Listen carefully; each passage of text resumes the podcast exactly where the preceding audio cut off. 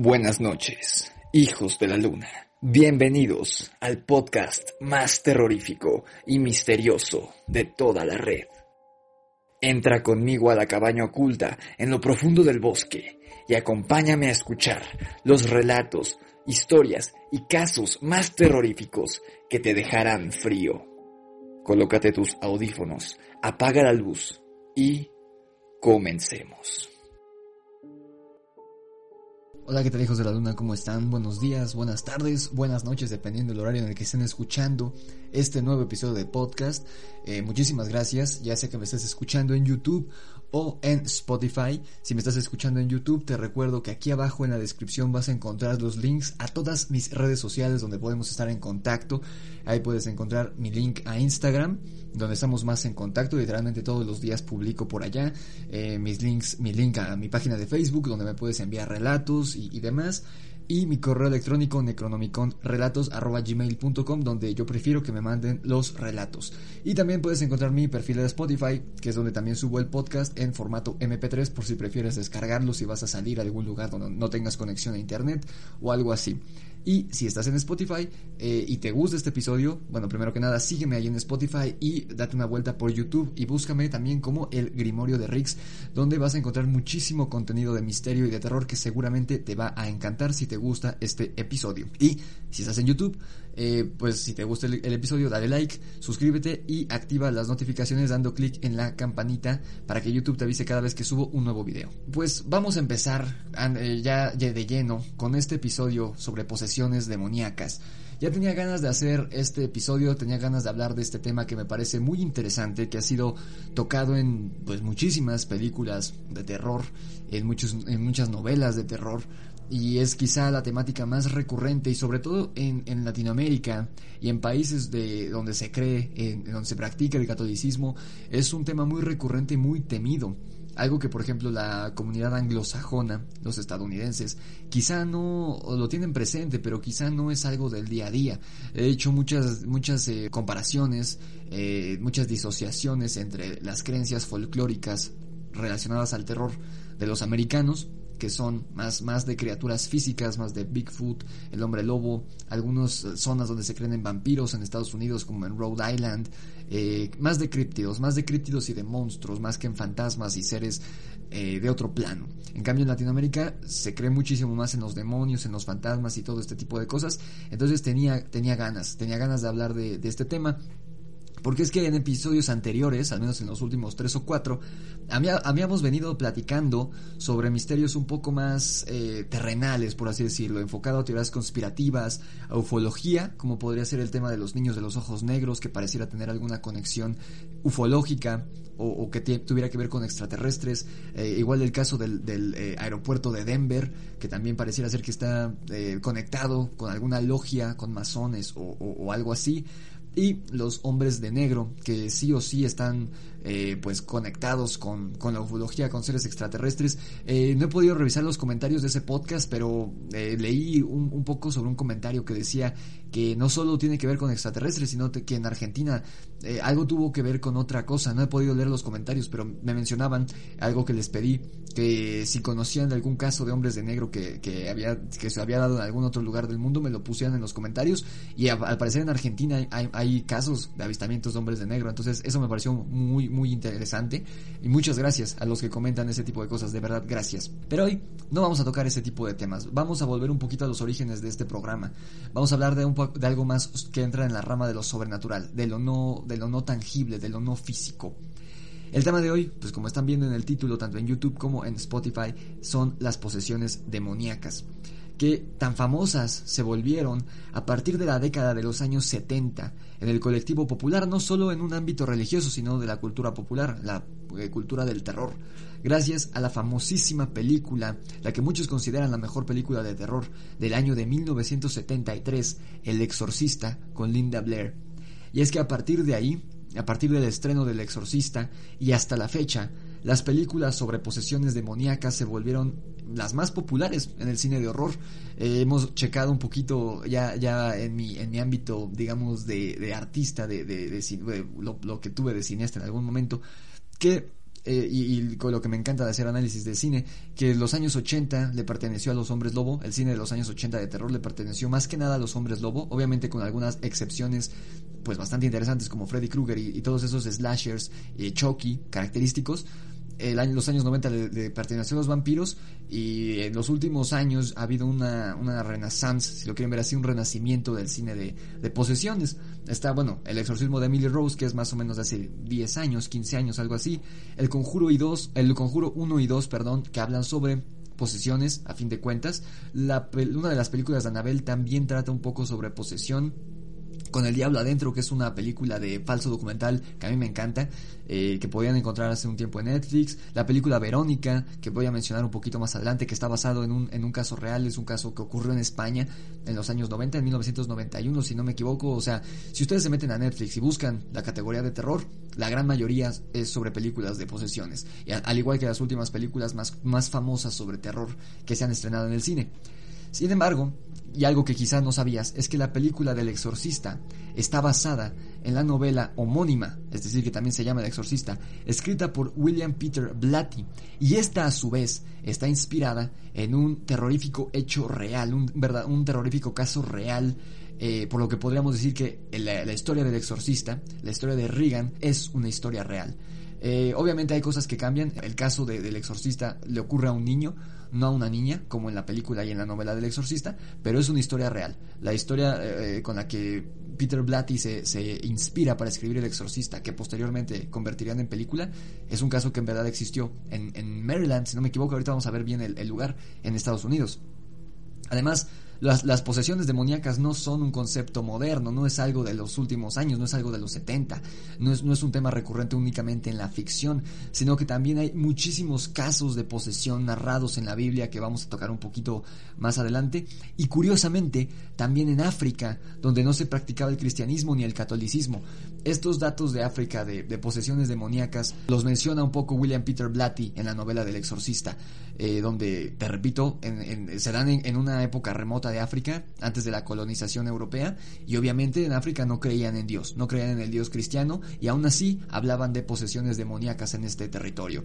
También está el caso del Wendigo, el Wendigo de, eh, que, pertenece al folclore de los nativos americanos en Estados Unidos, obviamente antes de que llegaran los ingleses, eh, el Wendigo es una posesión demoníaca, el Wendigo es una persona que es poseída por un demonio caníbal.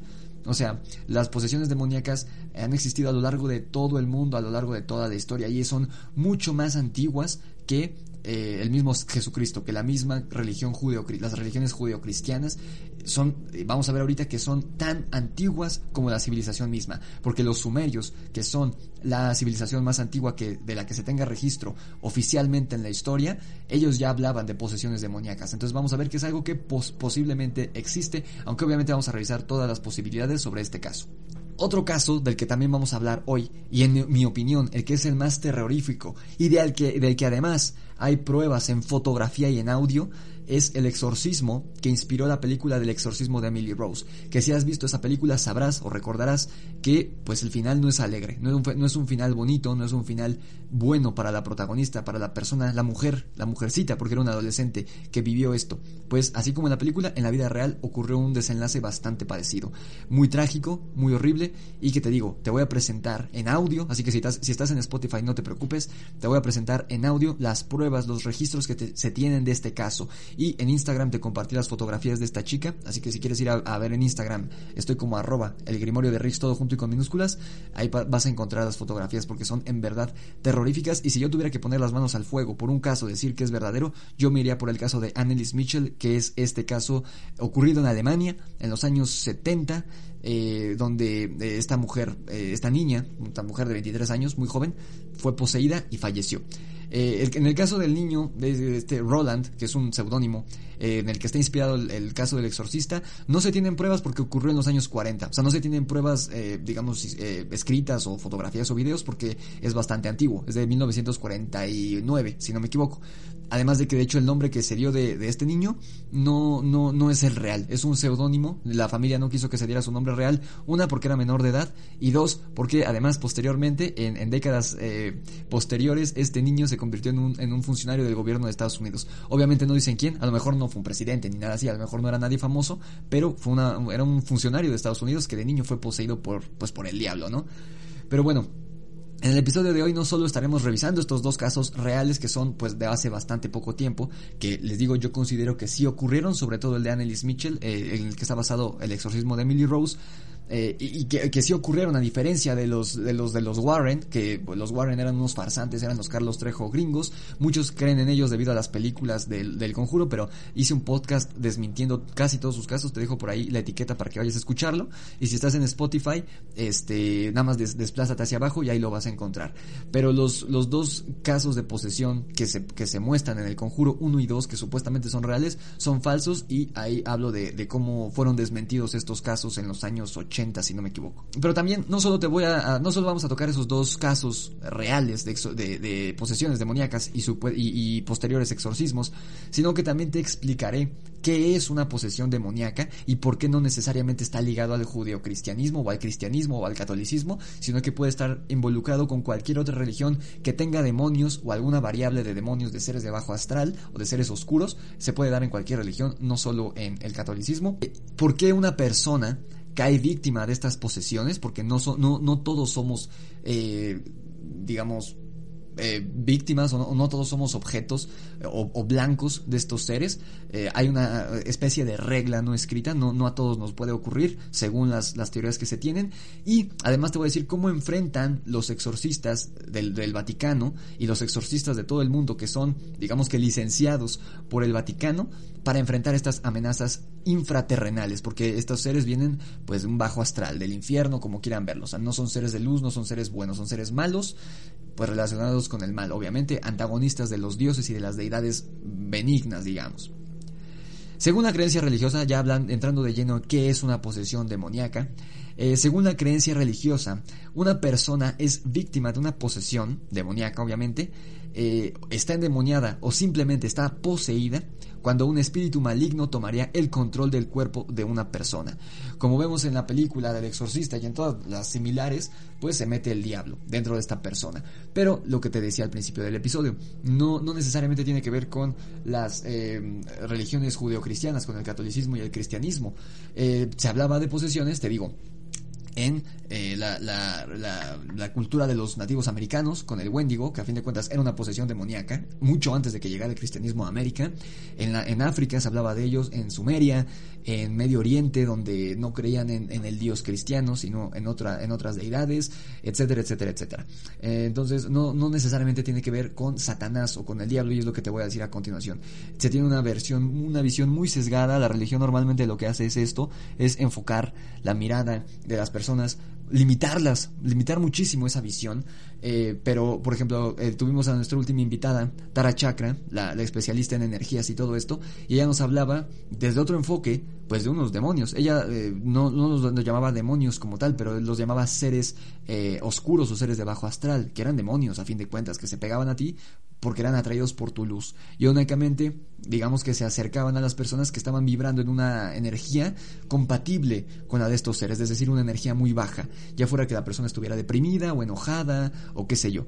Pero, eh, eso, bueno, vamos a entrar un, poco más adelante a detalle en eso. El historiador, antropólogo y folclorista Julio Caro Baroja define una posesión demoníaca como lo siguiente, y cito, los signos exteriores de la posesión son casi siempre los mismos en todas las culturas donde se hablaba de ello. La individualidad se desvanece, es decir, que si yo estuviera poseso, dejaría de ser Rix, dejaría de ser yo, presentaría otras, otras características conductuales que no corresponderían conmigo. Eh, y surge una distinta, una nueva personalidad, una personalidad que es completamente diferente a la de la persona antes de caer en desgracia.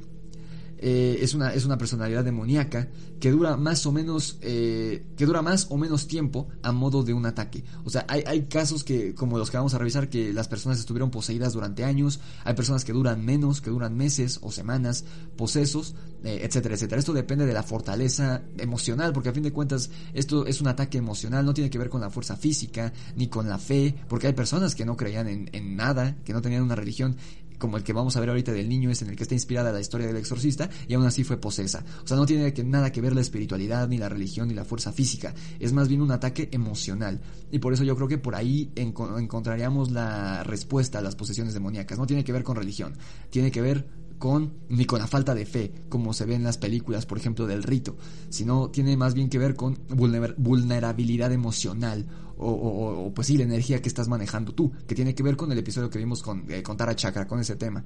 Este trastorno del comportamiento que se atribuye al apoderamiento del espíritu por uno o más demonios, es decir, que te entre uno o más demonios, desde el punto médico, desde el punto de vista médico, se considera un, trastorno disociativo de la histeria y se le, se le denomina endemoniaría o demoniomanía.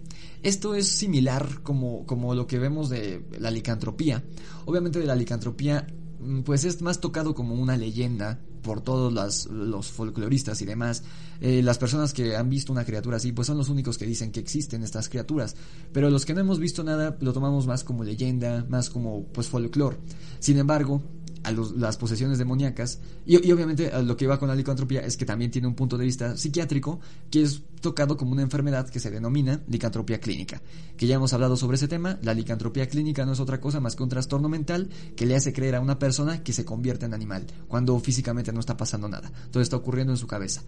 Y en el caso de las posesiones demoníacas, sí vemos que hay más elementos a, a tocar. No son simplemente habladurías o leyendas, sino que sí hay cosas que incluso los escépticos se ponen a pensar cuando se presenta un caso verídico de posesión. O sea, aquí tenemos más de dónde agarrar, tenemos más de dónde estudiar en el caso de la, de la posesión demoníaca, aunque obviamente los científicos escépticos, los psiquiatras, los psicólogos, se lo atribuyen únicamente a un trastorno mental o a un desorden de personalidad.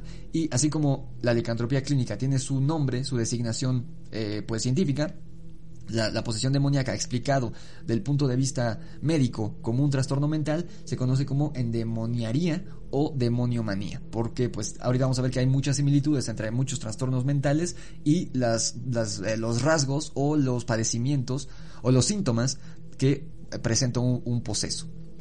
En este punto es donde se enfrentan la religión y la ciencia. Como ven hay, hay similitudes como que vamos tanteando el terreno y es llegando a este punto eh, donde se enfrentan la religión y la ciencia, ya que muchos creen que los supuestos casos de posesión demoníaca que se han dado en la antigüedad, en la Edad Media, porque les digo que desde mucho antes de la Edad Media, desde los sumerios ya se presentaban estos casos, hasta la fecha se siguen presentando, lo cual es muy curioso, que a pesar de los avances científicos, tecnológicos y médicos, se siguen presentando casos de posesión demoníaca y de hecho las autoridades del Vaticano y muchos sacerdotes de todo el mundo donde se practica el catolicismo afirman que conforme pasan los años se presentan más casos de personas eh, posesas por demonios, lo cual es algo curioso y que vamos a ver más adelante. Eh, pero aquí es donde, donde se enfrentan, porque la religión lo explica, obviamente, por el lado, como lo vemos en las películas, que pues uno al, perder la fe, o al practicar, al jugar la Ouija, o al tener una vida pecaminosa, pues es, es, objeto de posesión. Mientras que los científicos dicen, no, no, no, no, no, no tiene nada que ver con seres de otro mundo, no tiene nada que ver con la religión, simplemente es un trastorno mental que no fue diagnosticado, pero lo, lo curioso es que los síntomas que se presentaban o de los que se escribieron en la Edad Media por los eh, pues teólogos o por los hombres de, de religión son muy similares, por no decir idénticos, a muchos eh, síntomas de trastornos mentales. Entonces ahí es donde se enfrentan ambos y dicen, unos dicen es posesión, otros dicen es, eh, es enfermedad. Y ahorita vamos a ver que hay un caso o, que hay una manera de analizar esto muchísimo más interesante que trasciende más allá de la religión y más allá de la ciencia. Eh, yo creo que se puede encontrar un equilibrio entre ambos puntos y que sí puede haber obviamente muchos casos que no sean posesiones, que sean o trastornos mentales o eh, sugestión, pero también hay otros que, que, pues sí pueden ser algo más, que son algo que la ciencia no puede explicar, pero que no tiene nada que ver con Dios, ni con el Satanás, eh, o, con el diablo que, que los cristianos creen. Es algo mucho más allá, mucho más amplio el panorama. Obviamente, ah, bueno, yo obviamente estos, estos eh, trastornos mentales estarían en un, según los psicólogos, estarían en, en, un, pues en un estado bastante avanzado y por eso son tan extremos. Obviamente habrá muchos casos que les digo, sí sean trastornos mentales, que no fueron diagnosticados, o sea, que no tienen, que sí pueden ser explicados por medio de la ciencia. Eh, que por ignorancia o por fanatismo algunas personas confundan con una posesión. Por ignorancia, hablando de que, o no sé, fuera un caso de la Edad Media, pues obviamente ahí no había avances científicos, no se, no tenían estudios sobre la psique humana Y obviamente si tú veías a un tipo que se ponía todo loco a gritar, a vomitar, a aventar excremento, pues obviamente decías, ah, es que está, está, está poseído.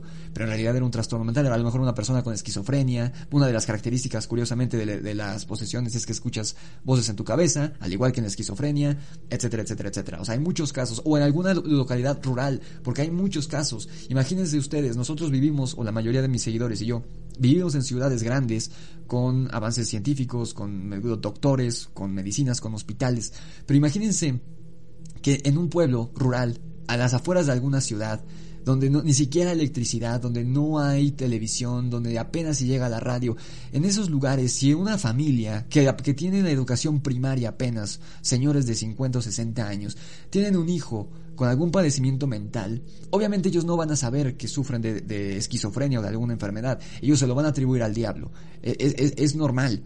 Y lo mismo ocurría en la Edad Media. Puede ser por ignorancia en ese sentido. Es decir, no, no lo digo como un insulto, sino como que no conocen sobre esa, esa rama. Entonces, algo que no comprenden y es muy humano. Desde la, desde, la época, desde la época de los primeros hombres lo hemos hecho. Todo lo que no entendemos lo atribuimos a alguna fuerza superior. Llámense Dios o diablo. Como hacían los terremotos o las volcanes. Nuestros antepasados decían, no, que son dioses, no son dioses, son las placas tectónicas, pero ellos no lo sabían, lo mismo pasa en estos casos. También puede ser por fanatismo, puede ser que una persona esté enferma, o sea, que es un padecimiento físico o, psicológico, y, las, a lo mejor una persona por ser demasiado eh, eh, fanático religioso, dice, no, no, no, no, no, es que estoy poseído, y en vez de, eh, ir a, atenderse médicamente, pues, se hace daño rezando y orando, cuando obviamente rezar y orar no la va a curar de la esquizofrenia o del padecimiento que tenga, ¿no? Y puede que por estas, por culpa de estos dos elementos, fanatismo o ignorancia, muchas personas confundan una posesión eh, y lo único que hace es estar dañándose o dañarse, dañando al enfermo al no darse el tratamiento médico que requiere y solamente recen para que mejore. También puede darse el caso, porque también es, es, plausible, que se trate solamente de una sugestión, lo cual ocurre con mucha más frecuencia de lo que pueden creer y aquí les doy, les doy un ejemplo. el ser humano es muy susceptible, sobre todo si, si no tienen conocimiento sobre algún tema, si son sensibles o si, si sienten cierta fascinación hacia algún tema, ellos se van a sugestionar. O sea, si te la pasas viendo películas de hombres lobo y eres muy fan de hombres lobo, obviamente tú vas a, a, pensar que eres un hombre lobo en cierto momento. Pero no, no es así. Lo mismo pasa muchas veces con las posesiones demoníacas. Y te doy un ejemplo. Se suscitaron en los años 70, en el 73 que se estrena esta película del exorcista, se suscitaron muchísimos casos durante las primeras proyecciones, durante la premier y las primeras funciones en Estados Unidos. Recuerda que antes en, el mundo pre-globalizado se estrenaban a veces meses antes las películas en Estados Unidos que en el resto del mundo. Entonces, durante estas primeras proyecciones del Exorcista, muchísimas personas salían de la sala del cine ni siquiera habiendo terminado la película, o sea, a mitad de la película se salían vomitando, eh, gritando como locos, aventándose al piso, porque afirmaban estar poseídos, simplemente por haber visto la película. Estos son casos de sugestión y tiene que ver con fragilidad emocional y hasta un poco con debilidad emocional, con debilidad mental. O que tú ves algo y crees que es verdad, pero es imposible, y eso es, eso es, incluso lógico, es imposible quedar poseído por ver una película de exorcismos o sobre el diablo. Es hasta estúpido decirlo, se oye, se absurdo, absurdo, absurde. Ya, ya me oí muy, muy este muy, muy eh, progresista y muy inclusivo. Eh, es absurdo, es absurdo. Ha habido muchos casos así. Y de personas, les digo, que viven en alguna comunidad rural o en algún lugar donde no se tienen muchos eh, estudios académicos y cualquier cosa se atribuye al diablo o a la brujería o lo que sea, ¿no? Eh, hay cierto, cierto sentimiento medieval en lugares así, de todo el mundo, no solo de Latinoamérica, en todo el mundo pasa. Sin embargo, y esto es por lo que vemos en muchas películas, y es verdad, eso sí es verdad, que el Vaticano estudia minuciosamente los casos de supuesta posesión que les llegan, porque lo vemos en El Exorcista y lo vemos en muchas otras películas, que el Vaticano o, la, la arquidiócesis o las autoridades eclesiásticas de cada país tienen que dar la luz verde para que los exorcistas, y no puede ser cualquier sacerdote, tiene que ser un sacerdote eh, pues con una licencia, por así decirlo, de, para hacer exorcismos, necesitan primero el permiso de las autoridades, si no, no pueden proceder, porque eh, primero que nada tienen que percatarse las autoridades de que el supuesto caso de, de posesión, perdón, no se trate de sugestión o de una farsa, porque también puede ser una persona que simplemente quiere llamar la atención, eh, sobre todo en tiempos anteriores donde un exorcismo y llegaban los periódicos, ¿no? Ahorita a lo mejor ya no están así, pero hace unos 20, 30 años sí podía ser una farsa o un padecimiento mental. Tienen que descartar que se trate de estas cosas. Y una vez que ya eh, se, se determine, oye, si esto es verdad, les dicen a los, a los exorcistas, a los expertos que procedan. Si se determina que es una enfermedad mental o que es una mentira o que es una sugestión, la, la arquidiócesis dice, párale ahí y deja a este tipo que se haga bolas él solo.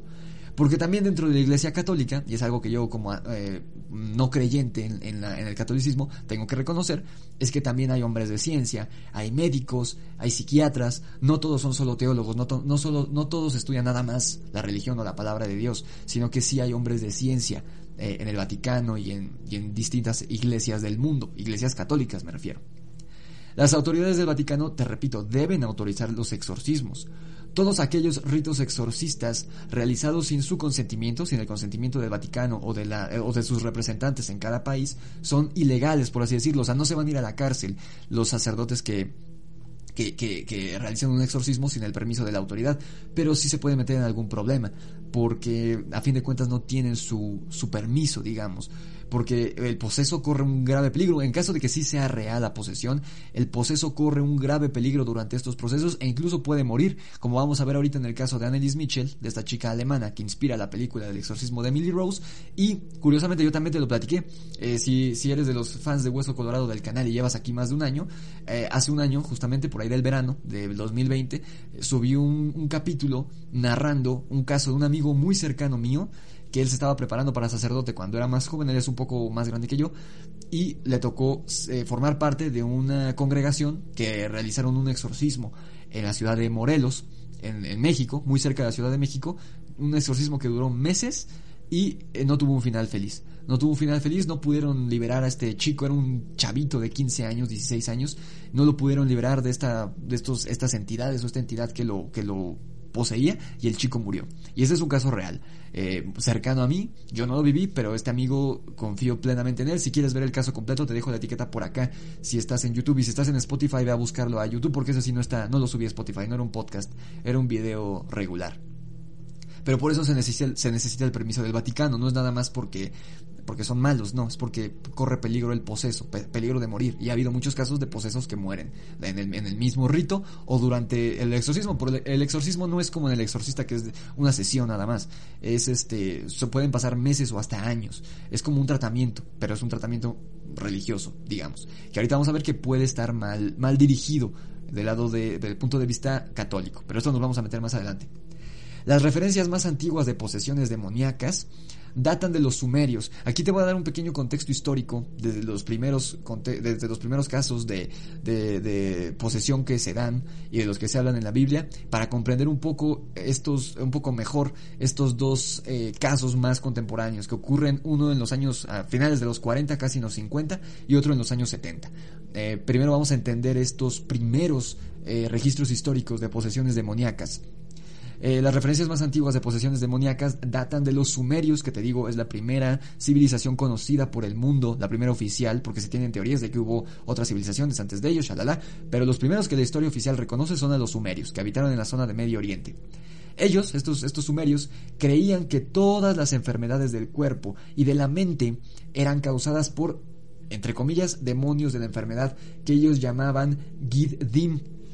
Esta, esta visión es un poco similar a lo que nos platicaba Tara Chakra, la, eh, sanadora holística que tuvimos de invitada hace, hace, un par de semanas, la semana pasada, si no me equivoco, em, donde ella dice que el cuerpo exterioriza, por así decirlo, todas las emociones que nos tragamos o que, o que nos aguantamos, el cuerpo las exterioriza en forma de enfermedades, desde una simple, desde una simple gripa hasta un dolor de garganta, hasta un cáncer o algo más fuerte, ¿no?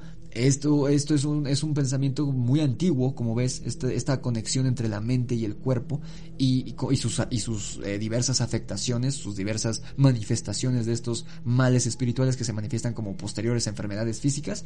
Desde los sumerios ya se hablaba de ello. Y, y, estos, estos, estos males eran vistos como demonios, pero no, téngase claro, no, no eran vistos como demonios como nosotros tenemos el concepto moderno, eran más como una fuerza, una fuerza negativa. El sacerdote que practicaba exorcismos de, este, de a estas criaturas, estas fuerzas oscuras de los Gidim, de los sumerios, se denominaban Ashipu, eh, por, contra, por contraposición a los Asu, que eran médicos que aplicaban vendajes. O sea, ya desde la época de los sumerios había, eh, que es la primera civilización, se presenta esta disociación, esta separación entre el tratamiento del espíritu y el del cuerpo. O sea, si comparamos la, la, el, punto, punto de vista o la ideología sumeria respecto a los exorcismos y las posesiones con lo que creemos hoy en día en México, que es un país mayormente católico, el Gidim serían los demonios, o el demonio, y eh, el Ashipu sería un sacerdote, mientras que el Azu sería un médico, un médico general, digamos, digamos que el Azu curaba el cuerpo y el Ashipu curaba el espíritu. Es muy similar, como ves, el concepto de lo que se tiene hoy. Recordemos que los, los eh, exorcismos católicos, como lo vemos en El Exorcista y en estas películas, y que así son muy similares los exorcismos de la vida real, están basados en el eh, manual romano del exorcismo, en el código romano o algo así. si, tienen, si, tienen, el nombre exacto, déjenlo aquí en los comentarios, pero es, es el ritual romano de exorcismo, o sea, es ya mucho más actual. Muchas tablillas de escritura cuneiforme, es decir, de antes de que existiera la escritura como la conocemos, cuando eran todavía eh, pictogramas, o sea, no palabras como tal, sino más bien conceptos por medio de una especie de dibujos o de símbolos, incluyen plegarias a ciertos dioses pidiendo protección contra los demonios, mientras que otras tablillas solicitaban a los dioses que expelieran a los demonios que invadían sus cuerpos. Así de antiguas son las posesiones demoníacas. Como ves, no es algo, no es algo nuevo, no es algo que, trajo el catolicismo o el cristianismo. Las posesiones demoníacas han existido desde, que desde la existencia del hombre. Así que podemos ver que aquí vemos, vemos el primer punto a favor de la existencia de las posesiones demoníacas. Las culturas chamánicas también creían en la posesión demoníaca y los doctores chamanes también efectuaban exorcismos. Los chamanes eran una mezcla de, sacerdote con médicos eh, generales, por así decirlo. Obviamente en esta época los chamanes pues no tenían tantos conocimientos de medicina, pero sabían usar ciertas hierbas que curaban el cuerpo, pero también podían curar el espíritu. Esa es, esa es la diferencia entre un chamán y lo que vimos hace rato de Sumeria. Ese es un chamán. Y todavía hay chamanes en varias partes del mundo, incluyendo en algunos pueblos de México. Eh, en estas culturas, los, los decesos o los, los decesos de los posesos se atribuían a la acción de un demonio sobre el cuerpo del paciente. A continuación, te voy a citar algunas de las posesiones y exorcismos, porque cabe aclarar que una posesión y un exorcismo no es lo mismo. Una posesión es que te posea un demonio o una entidad oscura, y un exorcismo es la acción que realiza este sacerdote o esta autoridad eclesiástica o religiosa para sacar de tu cuerpo al demonio o que te está poseyendo. Es, una, es diferente. Digamos que la, posesión es la enfermedad y el exorcismo es la cura. Entonces a continuación te voy a narrar algunos de los más importantes posesiones y exorcismos que se narran en el Nuevo Testamento. Muchos son producidos por Jesús, muchos de los exorcismos, aunque también vamos a ver que habían personas que acusaban a Jesús de ser un poseso. Vamos a ver algunos de estos casos. Primero que nada está en Mateo, en Mateo 8, de Mateo 8, 28 a Mateo 8, 34. Jesús expulsa una horda de demonios, acabando una piara de aproximadamente 2.000 cerdos. Esta es una historia que es muy conocida, que se me, estoy leyendo ahorita un libro de eh, una, una novela ficcional que se llama Aquelarre, del escritor Mario Mendoza, si no me equivoco es colombiano. Y también la mencionan en la serie de la, maldición de Blind Manor, si la vieron. Ahí mencionan este pasaje de la Biblia. Es una historia donde Jesús expulsa a unos demonios del cuerpo de un hombre, si no me equivoco, y envía estos demonios a, estos eh, dos mil cerdos. Y los cerdos, para liberarse de los demonios, los cerdos ya estando poseídos, se avientan a un acantilado y se suicidan. Como para que los demonios queden, eh, no los, obviamente no los pueden matar, pero para que queden como atrapados en un limbo para que la tierra se libre de ellos. Los cerdos es, por eso se suicidan. Y es algo que lo que ya no se, hoy en día ya se dice que no existe, pero en la antigüedad vamos a ver que sí se podía acusar a un animal de estar poseído, lo cual es una estupidez, ahorita te voy a decir por qué, pero en ese entonces todavía se creía y aquí en la Biblia lo vemos. También hay algo que creo que es un texto apócrifo que menciona en esa misma novela, que es eh, algo que no está en la Biblia, que no está en el Nuevo Testamento, que son estos textos apócrifos de lo que pienso hacer un video próximamente, que son textos que quitaron del Nuevo Testamento porque contradecían muchos de los pasajes de la Biblia. Y en uno de ellos se habla de que Jesús pasó 40 días en, el, en un desierto, en el desierto, ay no me acuerdo en qué desierto, pero pasó 40 días enfrentando demonios. Y, y ahí fue donde adquirió como eh, poder y se cree que muchos de, las formas con las que él venció estos demonios, con esas, esas eh, digamos, enseñanzas, se transmitieron y eh, para que las demás personas en su época, sus seguidores, sus apóstoles, pudieran realizar exorcismos y quizás son muchos de los que se usan hoy en día por la Iglesia Católica. Se supone, pero te digo, esto es un texto apócrifo y tendría que investigar más al respecto. En Mateo 9 a 32 al 34, Jesús hace hablar a un hombre mudo que estaba, era mudo porque estaba poseído por demonios. Los fariseos decían que, eh, lo, que, que, lo hace por el poder de Belcebú, que es el señor de las moscas. Y aquí es importante esto de, eh, eh, bueno, Belcebú es uno de los nombres que recibe un demonio. Pero aquí es algo interesante, y por eso yo no creo en la religión católica, ni en sus demonios, ni nada de eso, sino, como te he dicho muchas veces, creo en el bien y en el mal, que sí se, sí se manifiestan de ciertas formas, pero no creo en Dios y no creo en, por ejemplo, en Belcebú, porque Belcebú es, era el, dios de los cananeas, era uno de los dioses de los cananeas, obviamente un dios pagano, un dios no cristiano, que se llamaba Balsabú. Entonces, para ellos era un dios, y la religión cristiana, bueno, judío-cristiana, lo toma como un demonio. Lo mismo pasa con Lucifer, que Lucifer era un dios de, de los pueblos germanos en Alemania, los pueblos bárbaros, y los, los eh, cristianos lo toman y lo vuelven un diablo. Entonces yo por eso no creo en estas religiones, porque es, simplemente son contradicciones y, y, es una, pues sí, es una, es una, es un autoritarismo espiritual. Por eso yo no creo en, en Jesús, ni no creo en, en, en Belcebú ni en Satanás, pero sí creo que hay una fuerza, fuerzas de bien y fuerzas del mal en otros planos. Solo quería mencionar eso porque lo voy a volver a mencionar más adelante, este, este elemento de Belcebú, que bueno era, te digo, era Balsabú, que era un, un dios cananea. En Mateo 10, 1 al 8, Jesús da a sus doce apóstoles la autoridad para expulsar espíritus malignos. Desde aquí ya vemos este, esta, eh, digamos, superioridad o esta exclusividad que tenían algunas personas para realizar exorcismos, porque es algo que hasta la fecha se, se cree. No cualquiera puede realizar un exorcismo. De hecho, en, el, en el, la historia de mi amigo, él estaba ahí como de acompañante, porque él ni siquiera era un sacerdote, era un, era un, eh, se me fue el nombre, como les dicen, pero era de los que están estudiando para ser sacerdote. O sea, era, si lo ves como si fuera un Jedi, era un Padawan, era un aprendiz, mi amigo. No era el sacerdote. El exorcista lo habían traído de hecho de otro estado y habían viajado juntos de la Ciudad de México a la Ciudad de Morelos. Entonces no cualquiera puede realizar un exorcismo. Tienen que tener ciertos conocimientos y cierto permiso por parte de la iglesia para realizar un exorcismo. Y lo mismo aquí pasa. Jesús era el único que podía hacer los exorcismos y posteriormente les, da esa, les pasa esa cualidad a sus doce apóstoles. En Mateo 11, 16 a 19, esta generación, entre comillas, dice que Juan el Bautista está poseído por un demonio. Y esto también se dice en Lucas 7, 31 al 35, lo cual es muy curioso, yo no sabía esto. Mateo, en Mateo 12, 43 a 45, Jesús cuenta una alegoría de cómo los espíritus, o sea, el alma de las personas, vuelven a casa una vez que las personas mueren. Es decir, de cómo vuelven eh, los espíritus al cuerpo de un ser humano en el que había vivido antes, adhiriéndose a una forma corpórea como si fuera un parásito. O sea, Jesús habla que, de que existe esta posibilidad de que cuando uno muere y su espíritu se queda, bueno, se supone que tiene que trascender, puede regresar y adherirse a otro ser vivo creyendo que es su cuerpo lo cual es una posesión, no demoníaca, porque esto, aquí se habla de la, del alma de los, de, los, de los humanos. Cabe mencionar que una posesión se cree que siempre es por parte de un demonio, pero es lo que nos platicaba Tara, y aquí de nuevo está la conexión. Tara nos decía, se te puede pegar, eh, o se te puede adherir, ya sea un ser de bajo astral, o sea, lo que conocemos como demonio, o un, muerto, una persona que falleció y que su espíritu, su alma se quedó aquí porque no sabe que murió y no se quiere, no quiere trascender y se queda aquí en el, en el plano terrenal. Entonces te puede pegar tanto un demonio o un fantasma. Aquí Jesús está hablando de eso, de que un fantasma puede entrar a, tu cuerpo por accidente, por así decirlo, porque era lo que nos decía Tara, ellos no son malos, ellos no saben qué, pasa. Eh, se meten ahí porque están eh, a, oscuras y se meten a tu cuerpo porque es luz, como lo que vemos un poco en la noche del demonio en la segunda película, algo así. En Mateo 15, 21 a 28, Jesús expulsa un demonio del cuerpo de la hija de una mujer cananita.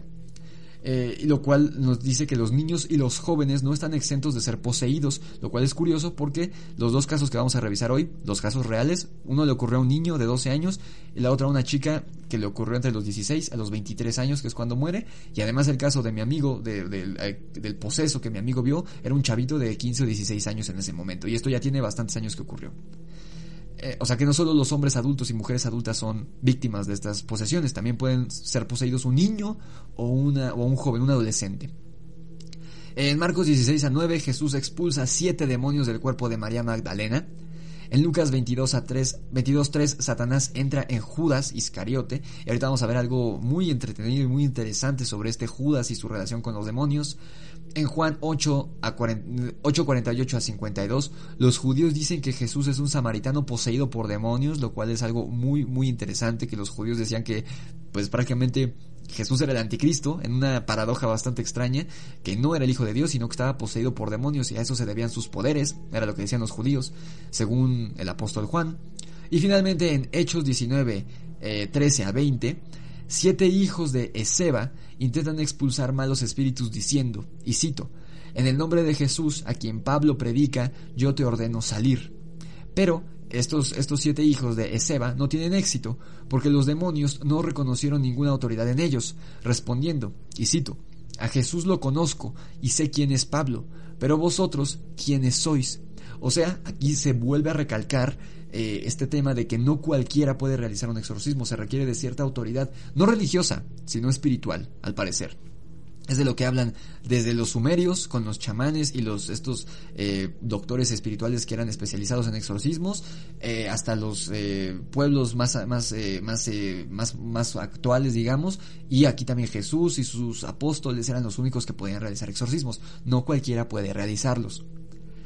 El primer cristiano que inició el estudio de las posesiones demoníacas fue San Hipólito, llamado el punzador, por su costumbre de utilizar agujas para encontrar las marcas del demonio, que eran zonas en la piel del poseso que estaban anestesiadas y en aquel tiempo se atribuían a firmas de Satanás. O sea, este hombre, San Hipólito, lo que hacía para determinar si una persona estaba posesa o no, era que lo picaba con agujas y si la persona no sentía, no sentía los, los piquetes, él decía que estas zonas estaban anestesiadas por el demonio, lo cual aquí sí podía haber un gran error médico, una, una mala interpretación médica, falta de conocimiento médico, puede ser.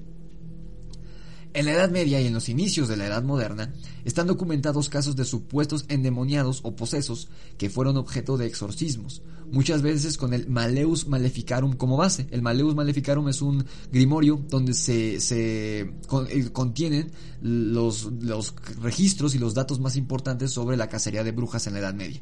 O sea, era como, pues sí, era un, era un manual, por así decirlo, que hablaba sobre cómo identificar una bruja, qué hacían las brujas y todo esto. Incluso ya, ya, si quieren que haga un video sobre el Malefus Maleficarum, eh, perdón, sí, Maleficarum, déjenmelo saber. Ya lo había mencionado en otros episodios, como en el, del Codex Gigas y en el de los Grimorios más terroríficos del mundo. Pero si quieren que haga un video específico del Maleus Maleficarum, déjenmelo saber. Incluso se creía que los animales eran objetos de posición, que es lo que te digo. Esto hablando de la Edad Media. Cientos de gatos, de cabras y otros animales fueron sacrificados debido a la creencia de que encarnaban o estaban poseídos por un demonio. Y esto es estúpido porque los animales son seres que no son pensantes, o sea, no le convendría a un espíritu apegarse a un animal porque no son eh, espiritualmente no son superiores porque no tienen la conciencia de que existen. Eh, es, un tema un poco más ya que tendríamos que entrar en más debate porque hay distintos puntos de vista de diferentes religiones y de diferentes enfoques pero un animal no puede estar poseído por, por un ser demoníaco. Eso es estúpido. Así que estos animales que sacrificaron en la Edad Media fueron víctimas inocentes de la ignorancia los exorcistas y estudiosos de, este tema de las posesiones creían que las personas endemoniadas presentaban síntomas determinados, y aquí te voy a citar, son varios, y son muchos que salen en las películas. Uno, poner los ojos en blanco, que esto sí podría ser también una malinterpretación médica, porque hay muchos, cuando tienes una fiebre muy alta y estás convulsionándote, los ojos se te ponen en blanco, así que esto podría ser un, un cabo suelto. La llamada xenoglosia, se escribe con X si quieres buscar, eh, en, Google, pero es a grosso modo hablar en lenguas desconocidas por el paciente, eso es algo que yo jamás le he encontrado explicación. La aparición de dermografismos, que son escrituras del demonio en la piel del paciente, como se ve en eh, El Exorcista, cuando se, ve que se escribe en, el estómago de la niña por dentro, ayúdame. Em, la conducta violenta, lo cual también podría ser eh, pues confundido con un trastorno mental. Eh, conducta desorganizada o inhabitual para el paciente, o sea, te digo, que tengan, que presenten una personalidad completamente distinta a la que ellos presentaban habitualmente, y las convulsiones, a las que se añadían la memoria o personalidad borrada, entre paréntesis, o sea, la que tenían antes, la respiración agónica, o sea, como jadeos, la aversión a lo sagrado, lo cual es, eh, pues siempre está presente, la aversión a la cruz, a la Virgen, a todo lo que tenga que ver con la religión la aparición de enfermedades sin causa aparente, lo cual también puede ser eh, una de dos, puede estar relacionado que sea un, caso, un trastorno mental eh, en realidad y que la persona en verdad esté sufriendo y tenga una deficiencia inmunológica muy fuerte o que también por lo mismo cuando, cuando son posesiones reales las personas pues obviamente dejan de comer y porque están enfermos y se desnutren. De hecho, la, muerte de Annelies Mitchell se debió a desnutrición, eh, porque no comen las personas. en el caso de mi amigo era, bueno, de la que le tocó vivir a mi amigo era diferente porque el, niño sí comía, le daban de comer y todo. O sea, no, sí había adelgazado, pero no a un grado de morir. Entonces, él no sabe de qué murió. Eh, no murió en el, en el convento. Si recuerdas de la historia de mi amigo, como no había resultado, su mamá se lo llevó de vuelta a su casa. Eh, vivían en Morelos, creo que en Cuernavaca. Y ahí murió, el niño murió en su casa. Les hablaron, creo que semanas después, la mamá les habló y les dijo, ya se murió mi hijo. Eh, pero no fue de desnutrición, ahí fue un caso más, más extraño. Si quieren, si quieren que invite a mi amigo a un episodio del podcast y platiquemos con él, eh, déjenmelo saber en los comentarios, a ver si, a ver si le interesa platicar de este caso. También entre los síntomas está el acceso a conocimientos sobre sucesos distantes y ocultos, la llamada gnosis o gnosis, no sé cómo se pronuncia, es G-N-O-S-I-S, eh, y a lenguajes extranjeros, que es lo mismo de, lo, de las, lenguas desconocidas. O hablar y entender lenguas que el sujeto desconoce, que es otra cosa que se dice, que una persona que no hablaba latín de repente se pone a hablar latín, o arameo, o, lenguas más, más extrañas o más antiguas. También los supuestos cambios drásticos en la entonación vocal, eh, cuando la voz te cambia, que no es, por ejemplo, vamos a ver ahorita con Annelies Mitchell, era una niña de 16 años y su voz se escucha muy grave y muy fuerte, muy, muy, muy profunda. Esto no es normal, no es natural. Cambios en la estructura facial, que también es algo que se da la aparición repentina de lesiones como arañazos, punciones y diferentes marcas, que esto se los pudieran haber hecho estas personas en su trance, las cicatrices espontáneas, entre paréntesis, como se ve en el exorcista, y la fuerza desproporcionada, que hay muchos casos que narran que era una mujer, no sé, de unos 50 y se requirió de 15 o 20 hombres para poderla sujetar porque ella tenía una fuerza impresionante. Esto es uno de los, de los elementos que son más presentes. En el siglo XVII, algunos casos de supuesta posesión demoníaca fueron atribuidas a brujas, esto en, en la Edad Media, atribuidas a brujas y sobre todo a brujos y el método que se creía que utilizaba era la entrega de un objeto cotidiano a una persona que quedaba así endemoniada quedando poseída por el demonio de forma física. O sea, en la, Edad Media, eh, como ven, la razón por la que las personas quedan eh, poseídas son distintas. Los sumerios decían que era por la enfermedad, que estos demonios causaban la enfermedad. Hoy en día se cree que es por llevar actos pecaminosos, por jugar a la Ouija, por hacer invocaciones, eh, etcétera, etcétera. Eh, lo cual yo creo que no es cierto, pero vamos a entrar en, eso en el último bloque, a detalle. Eh, en, en, la Edad Media, una de las cosas por la que creían que una persona podía quedar poseída era porque yo brujo, te, te digo a ti, que te posee el diablo, o sea, te ofrendaban, por así decirlo, y, o sea, un brujo podía, tenía el poder, según los religiosos de la Edad Media, de hacer que otra persona quedara poseída, lo cual, según yo, tampoco se puede. Te pueden colgar un muerto, que es lo que nos platicaba, platicaba Tara de los desencarnados, que eh, hay brujos que de diferentes eh, prácticas que pueden traer muertos, digamos, de, de, esos que están atrapados en nuestro mundo y colgárselos o pegárselos a las personas, que es el típico ritual de que te cuelgan un muerto, que se practica mucho en la brujería en México, en el santerismo. Digo, el santerismo no es mexicano, pero se practica mucho en México y en otros lados del mundo.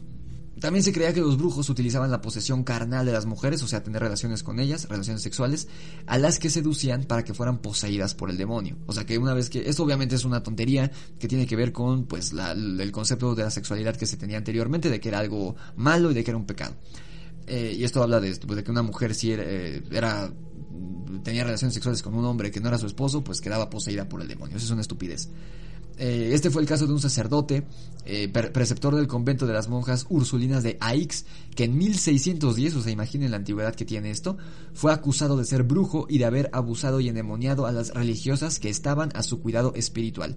O sea que ese sacerdote, pues se pasó de listo, eh, abusó sexualmente de las monjas que estaban en su convento y ya dijeron que ya las había poseído por el diablo porque era brujo. Eso es una tontería. Sí era un maldito por abusar sexualmente de ellas, pero no era un brujo esta que te acabo de decir, todos estos datos que te acabo de decir, fue una breve historia sobre las posesiones demoníacas, cómo han ido evolucionando desde los sumerios hasta nuestra época actual, 2021, que es algo que te digo que es algo que llama mucho la atención, que en pleno 2021 se siguen dando casos de posesión, no solo en México, en Italia, en España, en Estados Unidos, etcétera, etcétera, etcétera. Con todos los avances que tenemos, se siguen eh, presentando casos de posesiones demoníacas, algunos falsos, pero otros que son reales y que no tienen explicación, y que los sacerdotes se ven, las autoridades del Vaticano y sus, eh, sus allegados, sus licenciados, digamos, se han visto obligados a tratar porque ellos lo determinan real. Pero como ves ha ido evolucionando el concepto, pero desde siempre ha existido. Y te digo, no tiene nada que ver con la religión, con la religión judeocristiana. Ya desde mucho antes de que existiera había posesiones. Eh, y por lo mismo, eh, las posesiones son mucho más antiguas que el mismo Jesucristo y que su religión. Lo que nos podría decir que quizá sí es posible quedar poseído por seres de oscuridad. En el segundo bloque, vamos a revisar los dos casos más famosos e inquietantes de posesión satánica. Ambos han sido adaptados al cine, como te dije anteriormente. Vamos rápidamente al primer bloque, al primer corte, perdón, del programa y regresamos. Bienvenidos de vuelta, hijos de la noche, al segundo bloque de este podcast, su podcast favorito de terror y de misterio, El Grimorio de Riggs. Bienvenidos de vuelta, ya, ya sea que estén en YouTube o en Spotify. Quería presumirles este termo que si me siguen en Instagram lo vieron Ahí lo ven, es de Relatos de la Noche. De, muchas gracias a mis amigos de Relatos de la Noche que me enviaron un kit. De hecho, aquí no se ve por la cámara, pero aquí tengo mi estampita que me mandaron. Muchas gracias. Y si les gustan estos temas de posesiones, vayan a ver porque ellos tienen muchísimos relatos reales que han, enviado suscriptores de ellos sobre posesiones demoníacas y exorcismos. Así que vayan a verlos. Y eh, de nuevo te agradezco por seguir eh, sintonizando el programa, por permitirme acompañarte, ya sea que estés haciendo ejercicio, haciendo la comida, limpiando, estudiando, dibujando, lo que sea. Gracias por permitirme acompañarte. Y pues empecemos ya de lleno con este segundo bloque titulado Exorcismos Reales. Annelies Mitchell y Roland. Roland, el caso de, este niño Roland es el caso en el que está inspirada la historia del exorcismo. De nuevo, en la historia real era un niño, no una niña, como se ve en la novela y en la película. Y Roland es un seudónimo. Este nunca se supo el nombre real de este niño porque te digo que posteriormente se hizo se hizo funcionario del gobierno de Estados Unidos cuando creció, lo cual es muy muy curioso y muy interesante. Pero bueno, como te dije antes del corte, en este bloque vamos a estar revisando dos casos de posesión tan famosos e impactantes que incluso inspiraron una novela y dos películas, una respectivamente.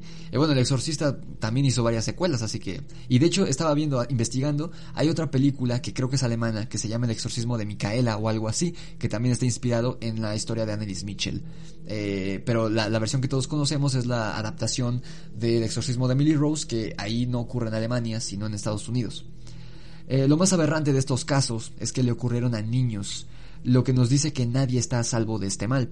¿no? Es lo que te digo. Lo, igual el, caso que vivió mi amigo era un chavito. Roland tenía 12 años cuando, cuando es poseído, al igual que Regan en la, en la novela y en la película. Y bueno, Annelies Mitchell, eh, eh, en la película del exorcismo de Emily Rose nos da a entender que ocurre, que pasan varios meses desde que es poseída en la universidad hasta que muere. Pero en la vida real todo empieza cuando ella tiene 16, 17 años y termina con, la muerte de la chica a los 23. O sea, fueron, tenía mi edad eh, cuando murió. O sea, era, era, muy, eh, era muy joven y fueron muchos años de suplicio para esta pobre niña. Eh, hay muchos más casos, obviamente, que supuestamente son reales de posesión, pero muchos son falsos, o al menos los que están en el colectivo popular, como por ejemplo el caso que se ve en la segunda película de Conjuro, eso fue un fraude y ese aparte es un fraude súper absurdo y súper ridículo que unas niñas inventaron literalmente para pasar el rato, las niñas que vemos en la película del Conjuro 2 y ahí te, explico todo, todas las, eh, pruebas que han dado de falsas, incluso testimonios de la niña que dicen la neta sí estábamos jugando, obviamente ya la niña adulta dice la neta era mentira, te digo, está, te dejo por acá el podcast de Desmintiendo a los Warren y según yo también el de la primera película era falso. E incluso muchos me han pedido hablar del caso del hombre lobo de los Warren, pero no lo he hecho porque es un caso, es, es vergonzosamente estúpido. Es una, es una tontería porque se decía, era un, era un tipo que sufría de licantropía clínica, pero, pero que estos charlatanes decían que, que había sido poseído por el espíritu de un lobo y que por, o sea, era una tontería, ni siquiera tiene sentido la historia que inventaron los Warren y solamente le estaban haciendo daño a este tipo porque este tipo lo que necesitaba era un hombre inglés, no recuerdo, si no mal recuerdo, me acuerdo que se apellidaba Ramsey, ¿no? Bill Ramsey se llamaba. Eh, él lo que necesitaba era un tratamiento psiquiátrico que le ayudara a sobrepasar esa enfermedad, que no es muy grave, la licantropía clínica. Se puede curar. Pero estos eh, tipejos, estos farsantes, le estaban haciendo exorcismos que de nada le estaban ayudando, al contrario. Por eso no he hablado de ese caso, porque es, eh, muy absurdo y muy estúpido y es una, es una barba, es una, es una bajeza lo que le hicieron a ese pobre tipo. Porque aparte era un tipo con no muchos estudios académicos, era un, un hombre que creció en el campo, que no había ido a la escuela. Eh, entonces estaban aprovechando y lucrando con, pues, con su enfermedad, ¿no? De la licantropía clínica. Pero eh, también es un caso falso, es de esa supuesta posesión de un espíritu de lobo, hágame el chingado favor, como decimos aquí en México.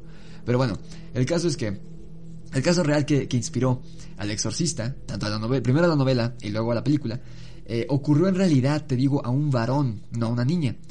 El escritor William Peter Blatty, que es el, escritor, el autor de la novela del exorcista, que por cierto la, la película es muy buena, pero porque está basada tal cual, yo diría un 95% fiel a la novela. Realmente la, la, novela es un poco mejor y si quieren, si se espantaron con la película, el libro les va a dar escalofríos, se los recomiendo mucho.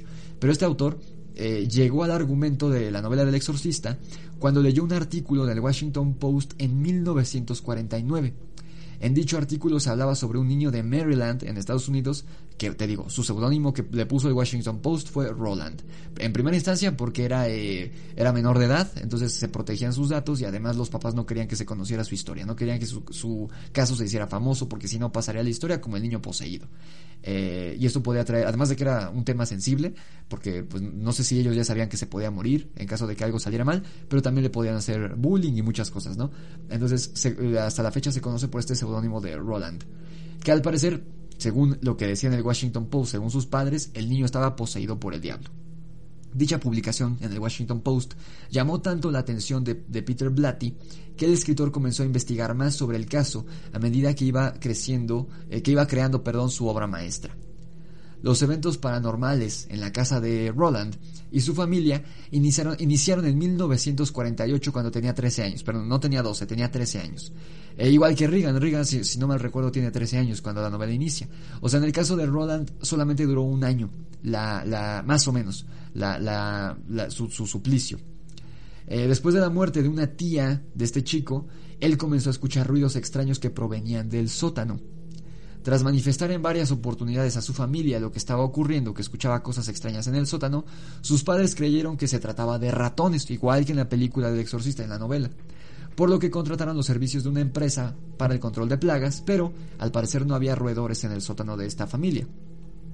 Después ya no eran nada más ruidos extraños lo que percibía Roland, sino que la actividad paranormal pasó a, tener o a, realizar actos mucho más agresivos, ya físicos. Bueno, de por sí los ruidos ya es una manifestación física, pero ya en contra del niño. Eh, el colchón de la cama de, de, Roland se movía violentamente en la noche, como se ve en la película de Exorcista y en la novela, que empieza como a temblar. Eh, de la nada toda la familia comenzó a olfatear eh, o a oler, a oler a excremento en todo el lugar, en toda la casa, sin explicación. Ellos decían, bueno, porque la, tu lógica te dice, si huele a excremento, es porque se ha de haber roto una cañería o algo así, pero todo estaba en perfectas condiciones, entonces no había una explicación para este hedor. Y además los objetos de la residencia levitaban por sí solos. También, esto, ahorita que dijeron lo de la, cama, hay dos casos en la mano peluda. No, bueno, ahorita me, me, viene uno a la cabeza muy, muy interesante que pienso hablar en, mi sección esta que acabo de abrir, una sección no oficial, donde les cuento historias de la mano peluda. Eh, hay un, un, caso muy conocido que es el caso Clarita, de un chavito igual adolescente de la secundaria que era muy, este, muy, muy educado, muy, muy, este, bueno con su mamá, iba a la escuela y shalala, y de repente cambia, incluso físicamente dice que creció muchísimo, que se alargó mucho y que se volvió muy extraño porque el niño estaba poseído y que la, la mamá cuenta, es, una, es un caso desgarrador, porque la mamá está hablando por teléfono y dice y empieza a llorar y dices que estoy asomada en el cuarto de mi hijo y está flotando encima de la cama. Ese es un caso muy, muy padre. Si lo quieren buscar, como el caso Clarita aquí en YouTube, seguramente lo encuentran. Es un caso sumamente impresionante, supuestamente de una posesión que ocurrió en México entre los años 90 y los 2000. La verdad no sé de qué año es esa llamada, pero es una de las más conocidas. Eh, en una entrevista también para el Washington Post, volviendo al tema de Roland, un amigo de los padres de, este joven contó que un día fue a visitarlos a su casa y que Roland estaba sentado en una silla mientras estaban platicando, como una reunión familiar. Y de repente, sin previo aviso, el niño fue arrojado de su asiento a varios metros de distancia. Lo curioso con esto es que hay un video muy similar en internet. No recuerdo de dónde es el niño. Es de piel negra. Pero no recuerdo si es brasileño o es de algún lugar de África. Te, mentiría. Es un lugar pobre, marginado si lo buscas en YouTube seguramente lo encuentras eh, y se ve en el video, eh, lo cual es, y yo por más que lo veo, tiene, eso lo vi cuando era niño y hasta la fecha me sigo sin encontrar una explicación. El niño está sentado en una silla, él no, está como, lo están grabando los, los, reporteros, pero ni siquiera está platicando con él, lo están grabando como para tener imágenes de, de esas que pasan con, eh, como de, sí, como de fondo mientras están haciendo una narración y al niño lo avientan, eh, pero no se ve nadie que lo aviente, o sea, él se cae con la silla. Y luego en otra que está todavía más impresionante, en otra toma, está parado y lo jalan de una pierna, casi lo tiran del piso. La mamá corre y lo abraza y se ponen a llorar desgarradoramente el niño y la mamá. O sea, yo no creo que sea falso Eso, no, no, búsquenlo como niño poseído es atacado en cuadro o algo así en YouTube, seguramente lo van a encontrar porque es un video muy viejo y muy conocido. Em, otro día, volviendo de nuevo al caso de Roland, la madre del menor entró a la habitación del joven y encontró la cama de su hijo moviéndose sola. No solo el colchón, ya era toda la cama, junto con la base. En medio de su desesperación, la mujer intentó hablar con lo que creía, hasta ese momento habían creído que lo que estaba haciendo esas cosas, la que se intentaba comunicar, era el espíritu de la tía muerta, la tía del niño, implorándole que se detuviera. O sea, hasta ese momento, tanto los papás como el niño creían que la que movía las cosas y la que hacía que olía a excremento, y que hacían los ruidos, ellos creían que era el espíritu de la tía. Eh, y la, mamá le empieza a decir que, se detenga, por favor. Pero la respuesta que recibió fue ver eh, cómo algo arañaba el colchón. Obviamente algo invisible, lo cual los llenó de pánico, obviamente. Ante estos hechos, los papás de Roland estaban seguros de que su hijo estaba poseído por el alma de la tía. Lo cual no tiene mucho sentido porque, que yo sepa, las posesiones se dan por parte de demonios, no de fantasmas, en lo que vendría a ser en este caso un fantasma, el de la tía. Por lo que recurrieron a un pastor luterano que conocían. Pero cuando éste se dio cuenta de lo mal que estaban las cosas en la casa, les recomendó buscar mejor a un sacerdote católico. Cabe aclarar que esta familia no, eh, no, sé si eran ateos, pero, pero católicos no eran. Ahorita vas a ver por qué. Cuando un cura de esa localidad llegó al encuentro con el niño, este le gritó en latín: O sacerdos Christi tu cisme esse diabolum, que en español significa: Oh sacerdote de Cristo, tú sabes que yo soy el diablo o sea, el niño de 13 años de Maryland, en una época, en 1948, que no tenían internet. ¿Cómo habría sabido un niño de 13 años esto en latín? O sacerdos Christi tu cisme esse diabolum. No tiene mucho sentido, ¿no? Bueno, yo no le encuentro sentido. Por eso yo creo que este caso sí fue real. Tras presenciar la actitud del menor, el religioso de, inmediato solicitó el permiso ante la iglesia, te digo, siempre necesitan el permiso de las autoridades eclesiásticas, para llevar a cabo un exorcismo. Pero antes debía ser sometido a evaluaciones mentales y físicas, por parte, no de la iglesia, pero debían tener ellos que les constatara que en verdad estaba poseído, porque te digo, puede ser o un fraude o, un padecimiento eh, físico o mental, no necesariamente un exorcismo, por eso le, mandan a hacer estas pruebas.